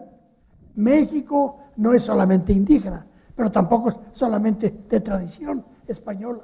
Somos herederos de la civilización originaria mesoamericana y también de la civilización originaria mediterránea que abarca Egipto, Mesopotamia, Grecia, Roma y luego por el camino de España. Somos herederos de dos tesoros de sabiduría, de arte, de cultura. Y entonces, ¿por qué estamos tan mal, maestro? Pues ya se los dije, por flojos y por corruptos. Terrible, ¿verdad? Pero ustedes que tienen el privilegio enorme de estar en esta universidad, luchen contra eso. México lo merece. Yo me he dedicado a conocer a México en su raíz más honda. Hoy día hay muchos escritores en lenguas indígenas. Él acaba de escribir un haiku muy bello en náhuatl. Hay muchos, muchos tienen la casa de escritores en lenguas indígenas en la colonia Guerrero. Escriben en náhuatl, en maya yucateco, en quiché, zapoteco, mixteco, trique, mije, etc. Es una riqueza que nos deben de envidiar otros países. Por eso ha habido muchos investigadores alemanes, franceses, italianos, norteamericanos, japoneses, coreanos, ahora, israelíes, porque tenemos un tesoro. México, como dice el doctor José Sarucán, tiene una gran biodiversidad. Pero si es valiosa que haya, por ejemplo, muchos estilos de magueyes, muchos estilos de reptiles, muchos géneros de aves de tal y cual familia. Pero yo pienso que es más valioso todavía la pluralidad de culturas y la pluralidad de lenguas. Fíjense, por ejemplo, cada lengua es una perspectiva. Voy a dar dos ejemplos de la lengua inglesa, muy cercanos. ¿Cómo decimos terminal de autobuses en inglés? Dicen bus depot. Bus depot. ¿Qué quiere decir bus depot? Escrito bus. Eso viene de autobús. Ah, autobús. Eso viene en latín, quiere decir para todos. Un vehículo para todos. Abus. Y luego dipo, que es bien, se escribe depot. ¿Qué quiere decir? Depósito. Depósito de autobuses. Ándale. Mira nada más. Y lo dicen con dos palabras latinas. Y los que lo dicen ni siquiera saben qué es latín. Pero qué diferente que decimos nosotros terminal de autobuses y ellos bus depot. Ahí les va otro ejemplo, damos para que vean cómo son perspectivas muy diferentes. En el Tratado de Límites entre Estados Unidos y México de 1836, poco antes de que nos virlaran la mitad del territorio para cumplir con el tratado, era un tratado perpetuo de límites y llegaba al paralelo 42 y el lago salado, Salt Lake, quedaba debajo y decía lago salado. ¿Cómo dicen los norteamericanos a la ciudad que es la capital de Utah? Dicen Salt Lake City. ¿Qué quiere decir qué? Sal, lago, ciudad. Así dice, sal, lago, ciudad. Salt no dice salted, que sería salado, sino salt, que es sal. Sal, lake, lago, city. Así dice. Vamos a Sal, Lago City. Caray, qué manera. Y nosotros decimos, vamos a la ciudad del lago salado, ¿no? Es que así es el inglés. Por eso cuando en Estados Unidos quieren poner a un lugar, así por ejemplo un rancho, entonces le ponen Árbol Bonito Ranch.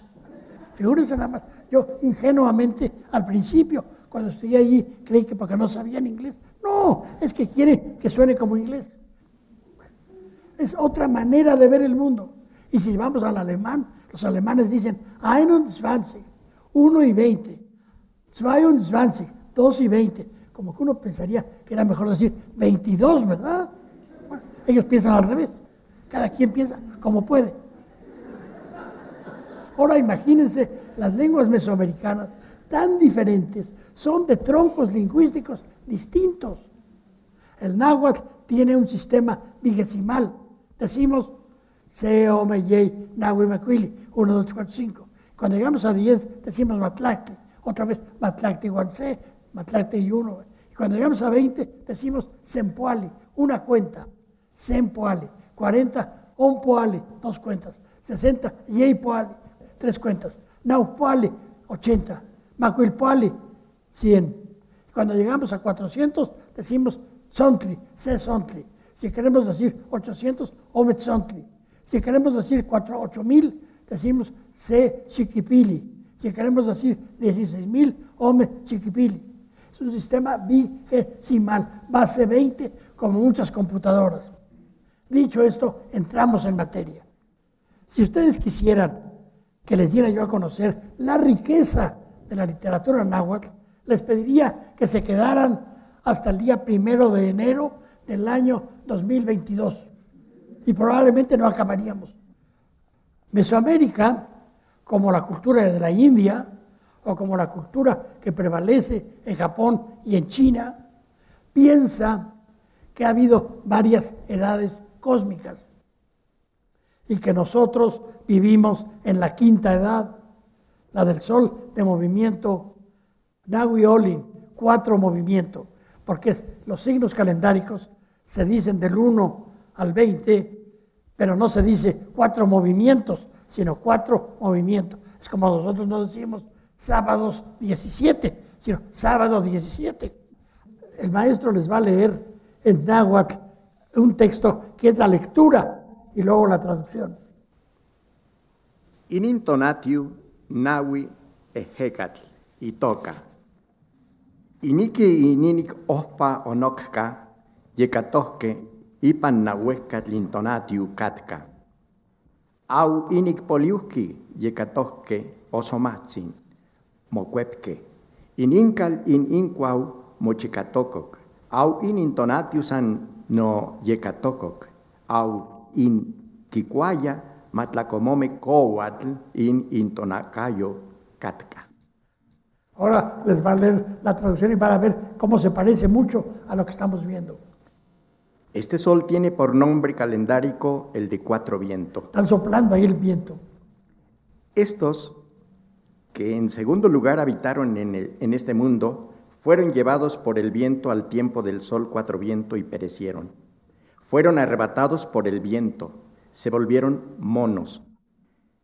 Y lo comían, era nuestro sustento, lo que con nombre calendárico se dice siete grama. Sus casas, sus árboles, todo fue arrebatado por el viento, y este sol fue también llevado por el viento. Y lo que comían era nuestro sustento, lo que se nombra con el signo calendárico doce serpiente.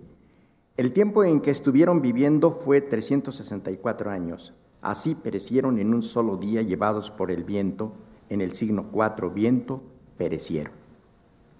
Si ustedes ven el llamado calendario azteca, verán en el centro la imagen del dios solar y luego tiene cuatro cuadretes, cada uno con cada una de las edades que curiosamente corresponden a los cuatro elementos.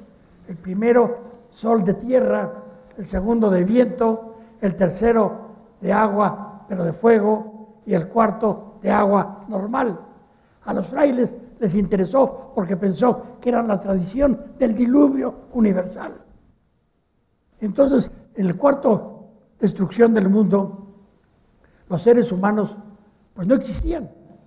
En, según los mayas, en el Popol Vuh, dice que los dioses primero hicieron hombres de madera y que eran tontísimos. Luego hicieron hombres de barro se deshacían. Hasta que hicieron hombres de maíz y esos alabaron ya a los dioses. Los dioses necesitan a los hombres para que les den su energía y puedan existir. Y hasta el final, después de la destrucción de estos soles, viene que se reúnen los dioses en Teotihuacán, otro texto bellísimo. Y allí reunidos, me acuerdo que dice, Mocentlalique inteteo, ompa in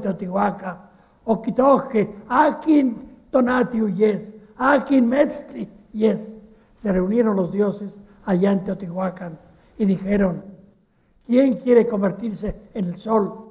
¿Quién quiere convertirse en la luna? Y entonces llegaron Nanahuatzin, que era Quetzalcóatl, y Tegucistecat, un dios arrogante, muy bien vestido, y prendieron un fogón, el fogón divino, y dieron vueltas danzando, y dijeron, ya es el tiempo de que te arrojes tú, Tecalehuatzin, para convertirte en sol. Todo esto está en náhuatl. Entonces Tanahuatzin dio vueltas y se rajó. Dice, ahí está muy caliente. Y entonces el otro, a ver tú, Nanahuatzin, bubosillo, échate. Se echó. Y se convirtió en el sol. Y el otro avergonzado ya se echó también, pero pues nomás fue la luna. Y ahí estaban los dos cuerpos celestes. Y resulta que no se movían.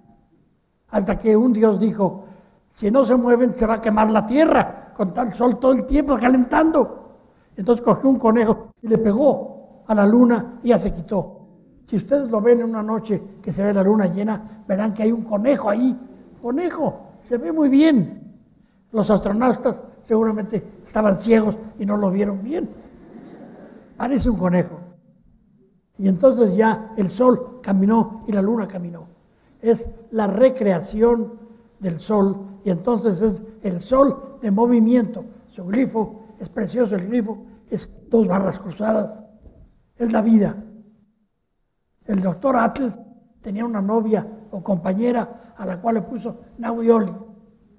Aquí tienen una página del llamado Códice Borgia. Pero maestro, ¿por qué le ponen esos nombrecitos? Porque resulta que este códice, quién sabe cómo lo adquirió el cardenal Stefano Borgia, italiano. Los Borgia originalmente eran de Valencia, en España, pero había una rama italiana. Y este cardenal no era de los malos Borgia, no, no. Y este señor tenía una colección de antigüedades. Y un día va saliendo de su casa y ve que los hijos del portero llevan unos papeles antiguos y los van a, y el niño chiquito atrás con una tea lo va quemando. Jesús, es el códice. Por eso la última página está quemada. y lo salvó. Esta página, fíjense ustedes que tiene como marco esto, las aves. Son aves, los antropólogos les llaman las, no les llaman aves, sino volátiles. ¿Por qué les llaman volátiles? Porque hay una mariposa y la mariposa no es ave. Entonces son los volátiles de la noche y del día, sobre todo de la noche. Son los nueve volátiles, 1, 2, 3, 4, 5, 6, 7, 8, 9. 9. Son las nueve horas de la noche. ¿Y qué hay en el centro? Tienen ustedes la luna aquí arriba, quiere decir que es de noche. Luego tienen aquí sentado al dios solar. Abajo dice el signo del Olin, Nagu y Olin, cuatro puntos. Y luego acá abajo de la luna está un animal, probablemente un jaguar, parece un felino, que está decapitando codornices y la sangre, el chorro, se lo lanza a la boca del dios solar para fortalecerlo. Son los rituales del sol, del día y de la noche. Le voy a pedir al maestro que nos lea un texto en náhuatl que describe admirablemente esto. Inkenin coltiloya intonatiu in semilhuitl in seyowal, y momostlae inik hualquiza tonatiu, tlascotonaloya iguan tlemacoya, au inik tlascotonaloya quiquechcotonaya in solin, conilla huiliaya in tonatiu iguan quitlaspaloaya, quistoaya, o quisaco in tonatiu in totonametl, xuspiltontli, in cuautlenauitl, au ken onotlatocas, ken semilhuitis, Quish itla ipan mochiwas in iquitlapil, in iatlapal, con il guiaya, máximo tequitili, máximo tlacotili, totecuyoe, au in momostlae in iscuac cualquiza tonatiu mistowaya. Por favor, la traducción. ¿Cómo servían al sol a diversas horas del día y la noche? Cada día al salir el sol era hecho sacrificio de codornices y ofrecimientos de incienso. Y así se sacrificaban a las codornices. Les cortaban el cuello, las levantaban en ofrenda al sol, lo saludaban, le decían, ha salido el sol, el que hace el calor, el niño precioso, águila que asciende, ¿cómo seguirá su camino? ¿Cómo hará el día? ¿Acaso algo sucederá en nosotros? ¿Su cola, su ala? Su cola, su ala es lo que se llama un difracismo, o sea, la juxtaposición de dos palabras que evocan una tercera. La cola y el ala es el pueblo común. La cola porque está en la cola y el ala porque trata de volar. Dígnate hacer su oficio y cumplir con tu misión, Señor nuestro. Y esto se decía cada día cuando salía el sol. Su fiesta se hacía en el signo cuatro movimiento. Ahí está abajo el signo cuatro movimiento. Bueno, así es la lectura de esta página. Realmente ahí están los signos de los días, los glifos del día, el glifo de la luna, en fin. Este códice es de una finura extraordinaria. Y como hay otros cinco códices emparentados con este, se llaman códices del grupo Borgia.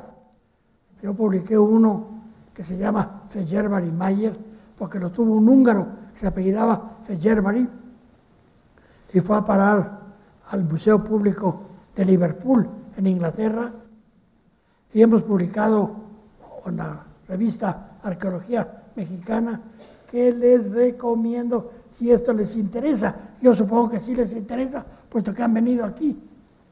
Poder tener reproducciones digitalizadas prácticamente por menos de lo que cuesta ir al cine, yo los compraría. Podía dar una charla totalmente larga sobre esta página. Viene de otro códice que se llama el Códice Borbónico. ¿Y por qué? Porque está en el Palacio Bourbon en París. ¿Se acuerdan ustedes que los franceses, la dinastía de los Borbones, y que cuando terminó la dinastía de los Austrias en España, de la Casa de Austria, entonces vinieron los de los Borbones, los actuales el príncipe este, Felipe VI, es Borbón, se llama Felipe Borbón de Grecia, porque su madre, la reina Sofía, era griega, o es griega. ¿Y por qué se llama así si es mexicano prehispánico? Porque las tropas de Napoleón, cuando invadieron España, saquearon todo lo que pudieron. No solamente los franceses, todo el mundo saqueaba. Y esto estaba en la biblioteca del Escorial, que es un monumento enorme que mandó a hacer Felipe II. Y de ahí se lo robaron. ¿Y cómo llegó allí? Pues porque hubo envíos de códices a España. Vamos a leerlo. Es la página de la ceremonia del fuego nuevo.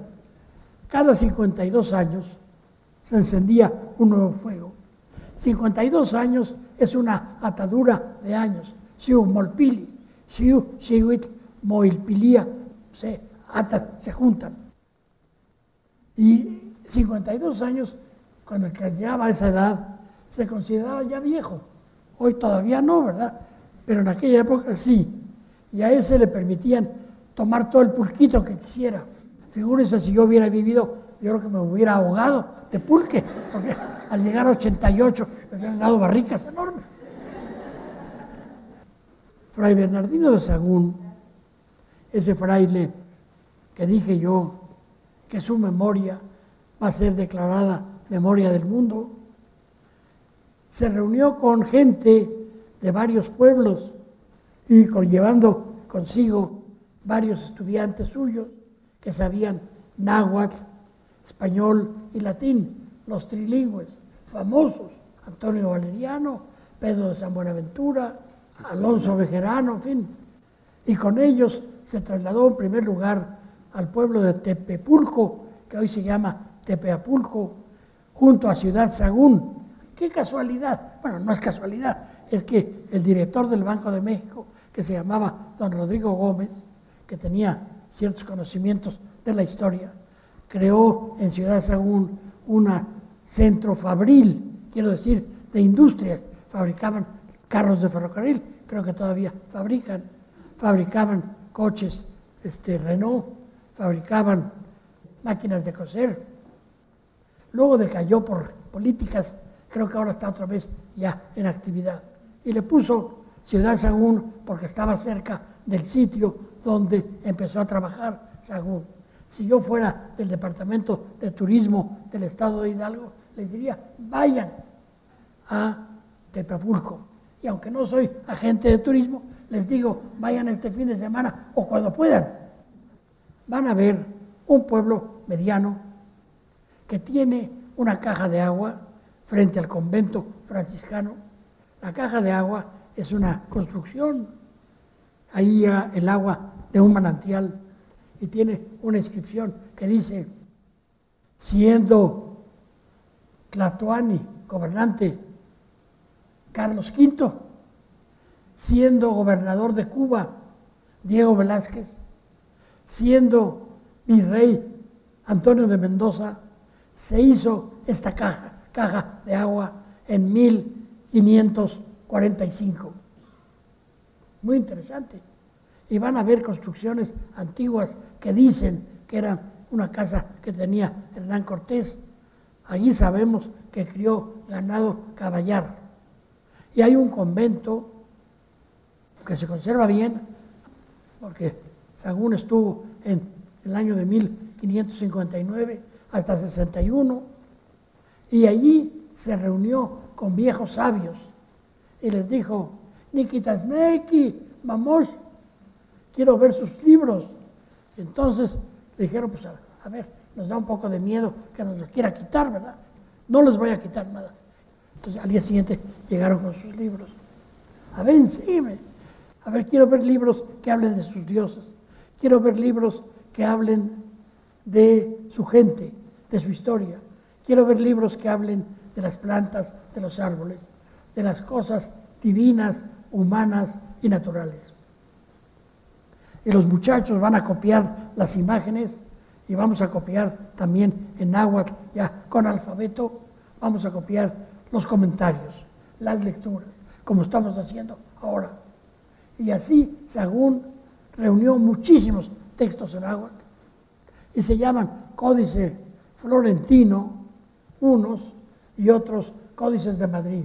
Estos que le estoy diciendo se llaman matritenses, porque fueron a parar a la biblioteca del Palacio Real de Madrid y a la biblioteca de la Real Academia de la Historia.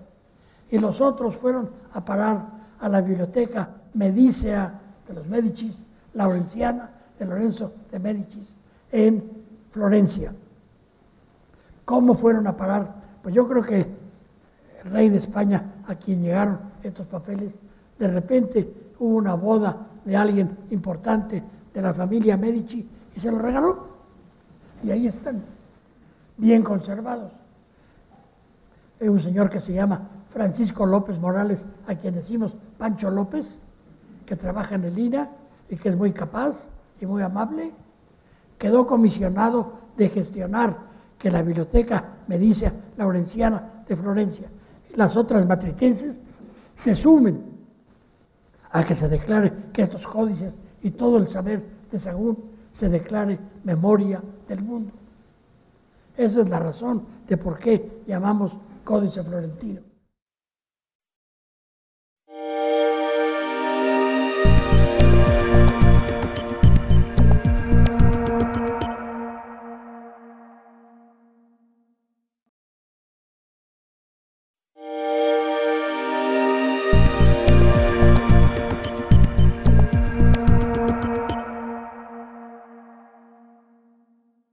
La riqueza de la literatura náhuatl. Curso impartido por el doctor Miguel León Portilla dentro del programa grandesmaestros.unam. Módulo 2. Las expresiones literarias en náhuatl y en maya. Segunda parte. Vamos a ver ahora un huehuetlatoli. Huehuetlatoli. Huehuetlatoli, les voy a decir, son la antigua palabra. Había oraciones a los dioses que son Huehuetlatoli. Hay un texto maravilloso que Sagún transcribió que se llama el libro de los coloquios en náhuatl. Y allí se registran los diálogos que tuvieron los primeros franciscanos que llegaron, eran doce, como los apóstoles, llegaron en 1521 y los recibió Cortés y vieron con asombro que Cortés se hincaba y les besaba los pies. Digo, caray, pues han de ser importantes estos señores que vienen medio descalzos o con una sandalia como nosotros.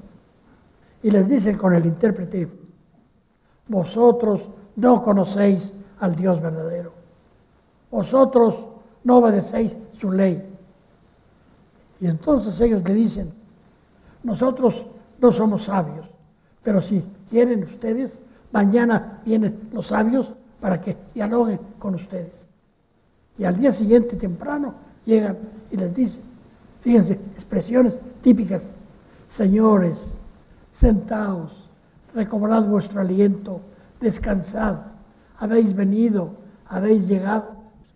En México hablamos un poco así, los mexicanos no hablamos como los españoles, hay aquí un español no lo tome a mal. Un español, por ejemplo, si va con su familia a un restaurante, dice, camarero, a favor de venir, sirva pan a todo el mundo, agua también, pero pronto. El mexicano, señor, por favorcito, quiere venir. Mire, los niños están aquí molestando ya mucho. Ya ve cómo son los niños, ¿verdad? Tráiganos un pancito. Y si no hay pancito, pues unas tortillitas, por favor. Así somos. Y aunque sus papacitos hayan venido de Alemania o de China o de España, ya los mexicanos, así somos. Entonces, siguen diciéndoles, pero si como ustedes dicen, nuestros dioses no existen y nuestros dioses han muerto, déjenos ya morir porque no queremos vivir sin nuestros dioses. Y es que le dicen, pero es que los dioses de ustedes, Tezcatlipoque, Quetzalcoatl, son demonios.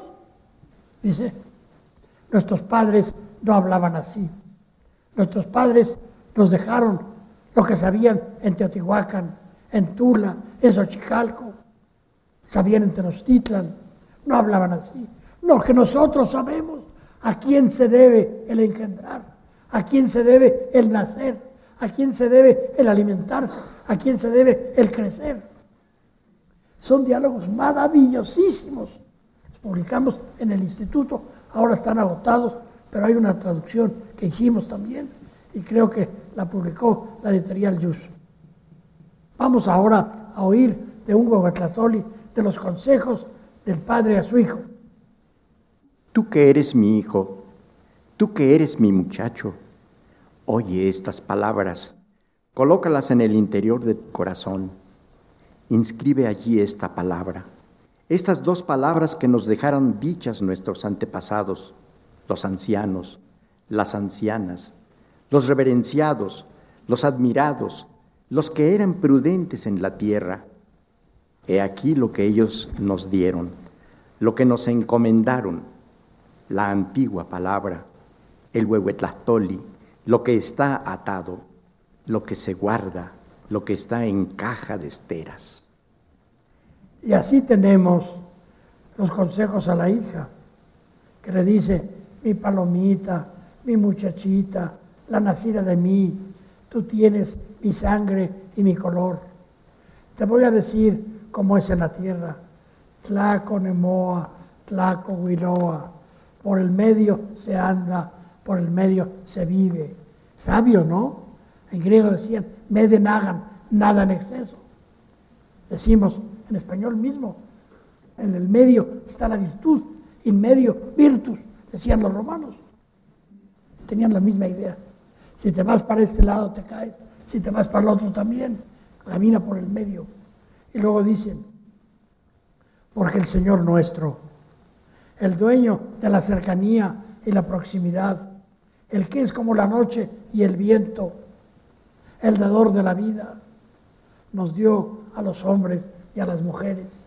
La risa, nos dio nuestro alimento, nos dio nuestro vestido, nos dio el descanso del sueño, nos dio el acto por el cual se hace siembra de gente, la sexual.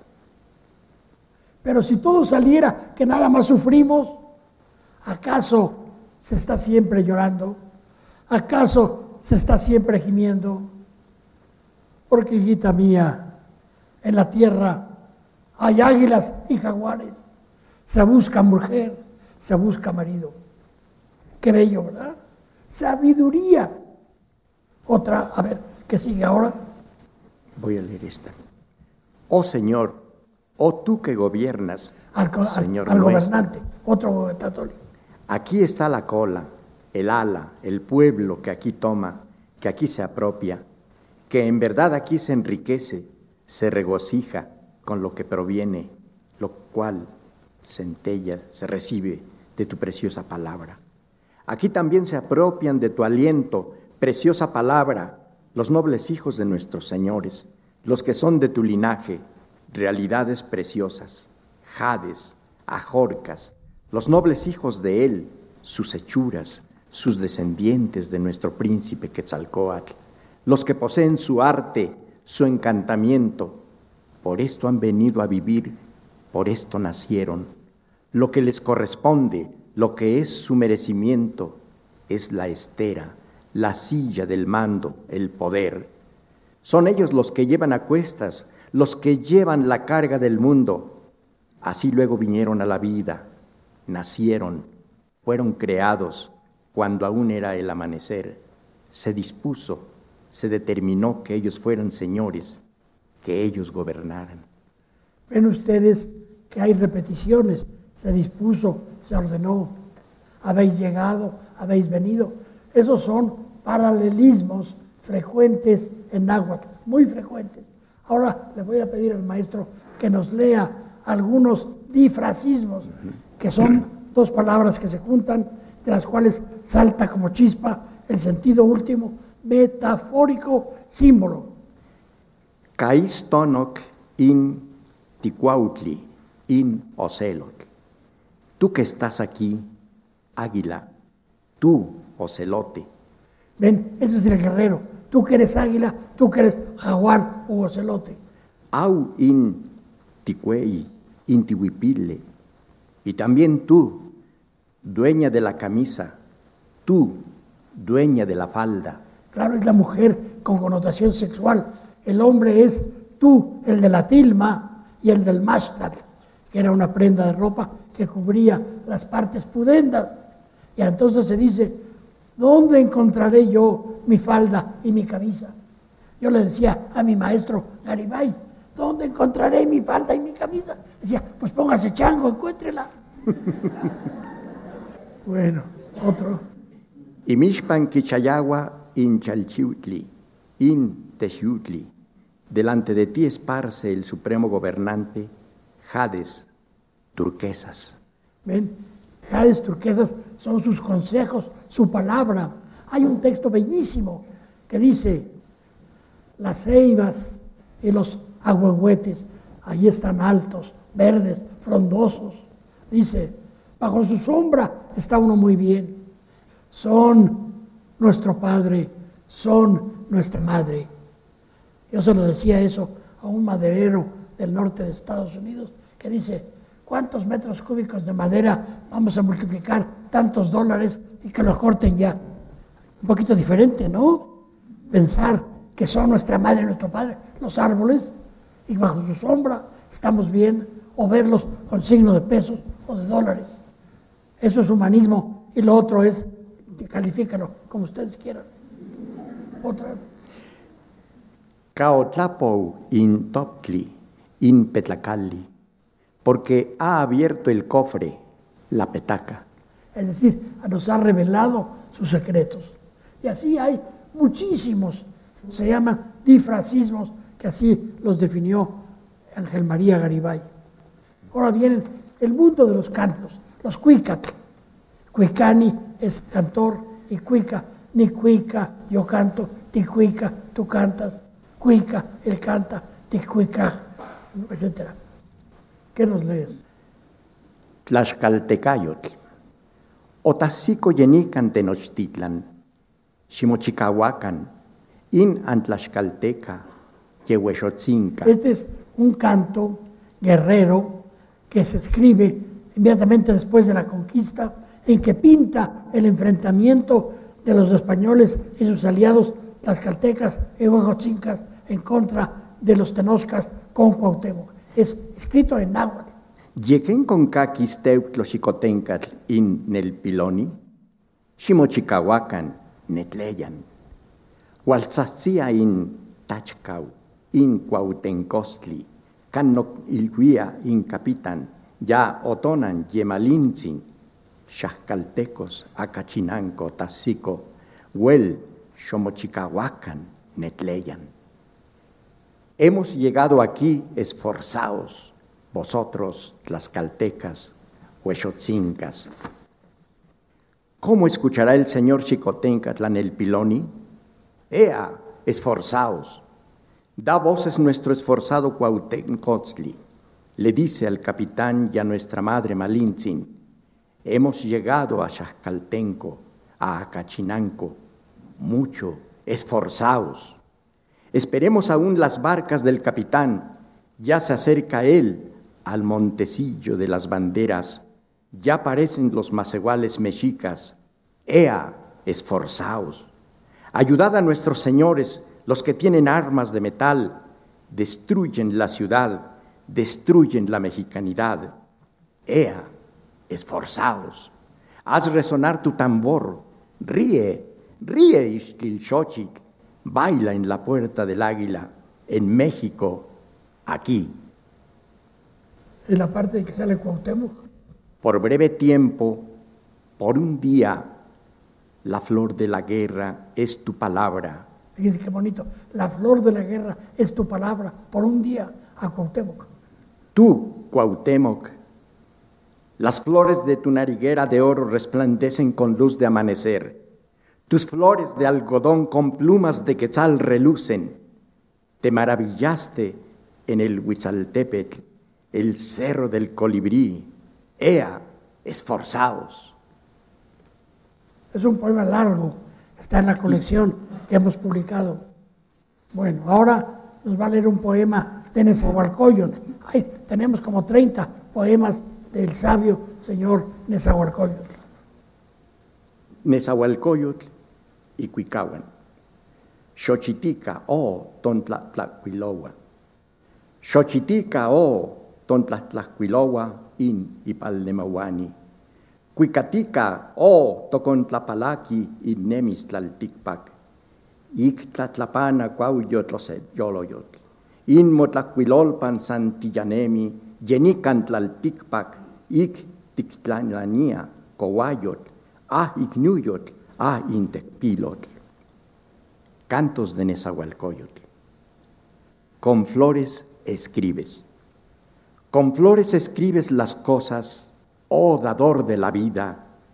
Con cantos das color, con cantos sombreas a los que han de vivir en la al dador tierra. de la vida, a la divinidad, pintando un códice. Es maravilloso canto. Y dice, con cantos y flores. Cantos y flores es con belleza, con poesía, y vas pintando tu libro. Con cantos das color, con cantos sombreas a los que han de vivir en la tierra. Después destruirás a águilas y tigres. Solamente en tu pintura vivimos, aquí sobre la tierra. Con tinta negra borrarás lo que fue la hermandad, la comunidad, la nobleza. Tú sombreas a los que han de vivir en la tierra. Después destruirás a águilas y tigres. Solamente en tu pintura vivimos, aquí sobre la tierra. Ahora, tenemos un buen número de Huicapiqui, de forjadores de cantos, de nombre conocido. Yo publiqué un libro, para la portada la saqué en la conferencia, que se llama 15 poetas del mundo náhuatl. Hay, por ejemplo, uno que se llama Ayocuan Coetzpalchin de Tecamachalco. He ido varias veces a Tecamachalco. Es muy interesante. Hay una iglesia con el juicio final pintado y hay una placa Ayocuan. Y yo les digo, pongan una estatua Ayocuan. Y luego también hay otro, por ejemplo, de Huatzinco, de Callehuatzin, que hace un diálogo de la flor y el canto, en que invita a muchos sabios que digan qué es la poesía. Y dice uno, la poesía, la poesía es aquello con lo que te echo mi cabaña para vivir en la tierra. La poesía, dice otro, es la inspiración del dador de la vida, pero mi inventiva personal la echa a perder.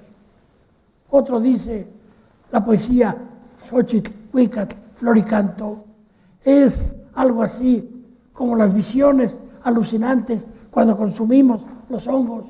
Es maravilloso. Después se desvanece y quedo cansado. Y sigue así hasta que el señor de les dice, ya tenemos que terminar el diálogo, ya van a pasar el tabaco en las pipas, ya van a pasar el chocolate en las jícaras. Pero yo les voy a decir algo con lo cual todos están de acuerdo. Dice Floricanto, tal vez la única manera de decir palabras verdaderas en la tierra por el camino del arte. Nuestra amistad es como un collar de finas esmeraldas.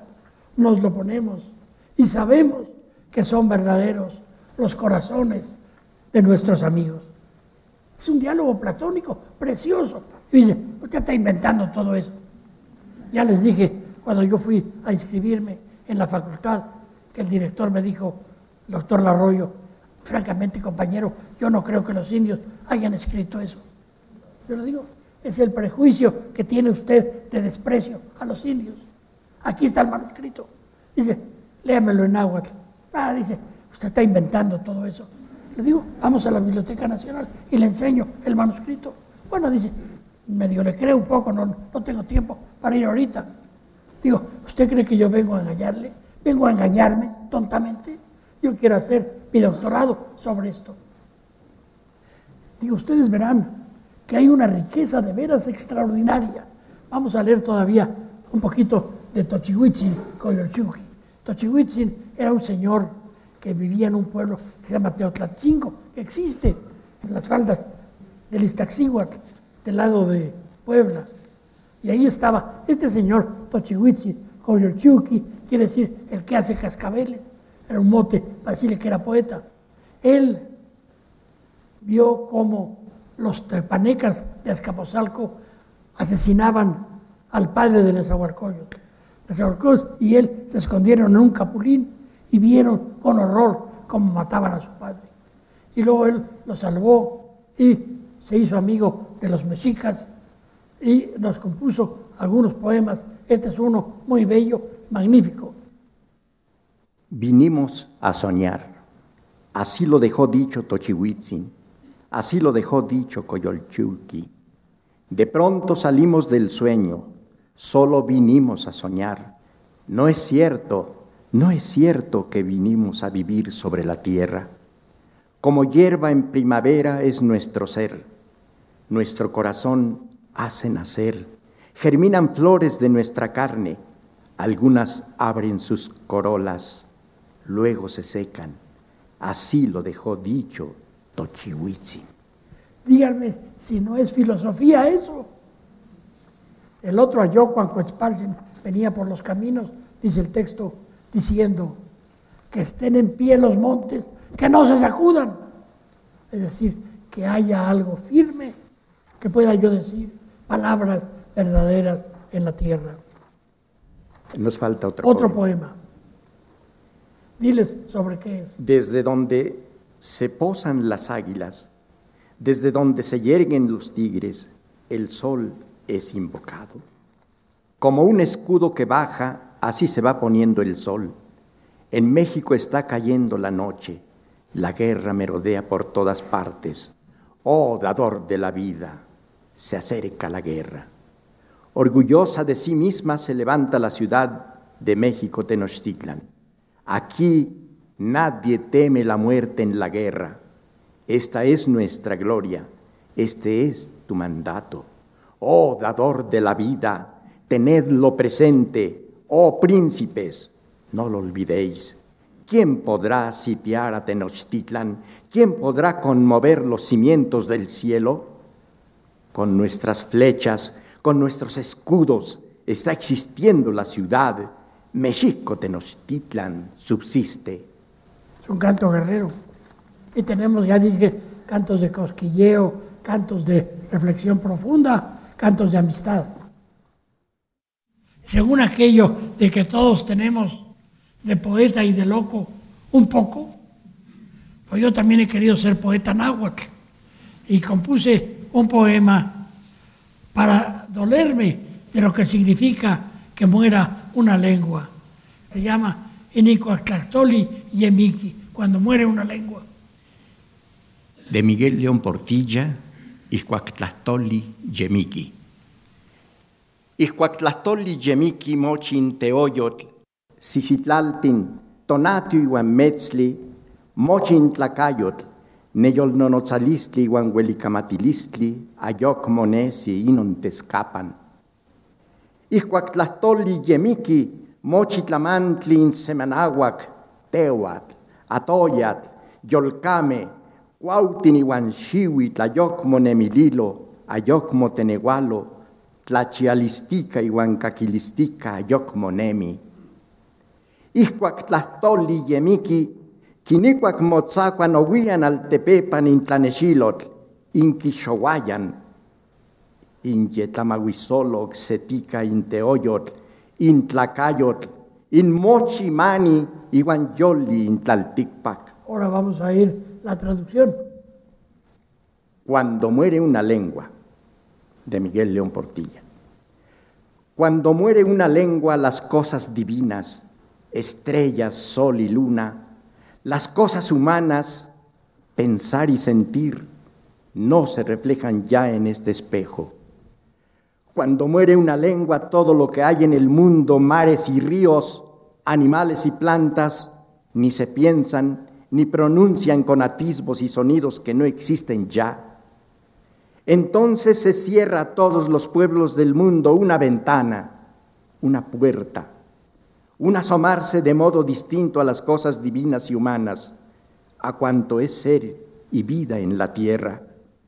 Cuando muere una lengua, sus palabras de amor, entonación de dolor y querencia, tal vez viejos cantos, relatos, discursos, plegarias, nadie cual fueron alcanzará a repetir. Cuando muere una lengua, ya muchas han muerto y muchas pueden morir.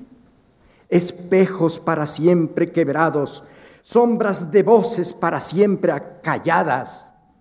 La humanidad se empobrece.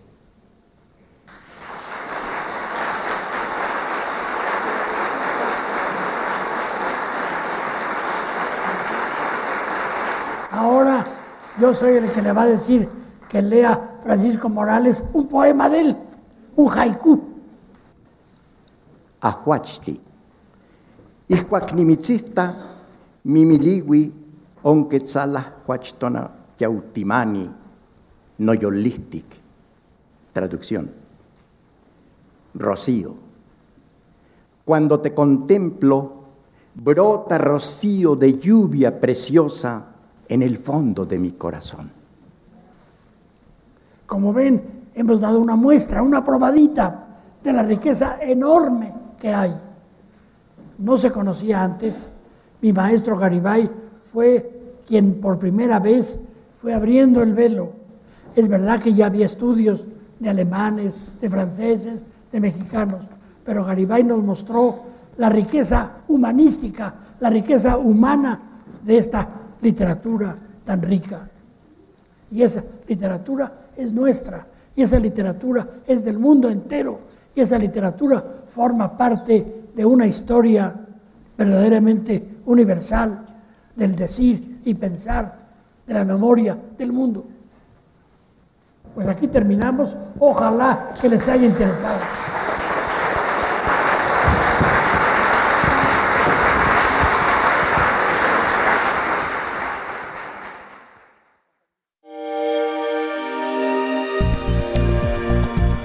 Descarga Cultura. Descarga Cultura. Punto UNAM.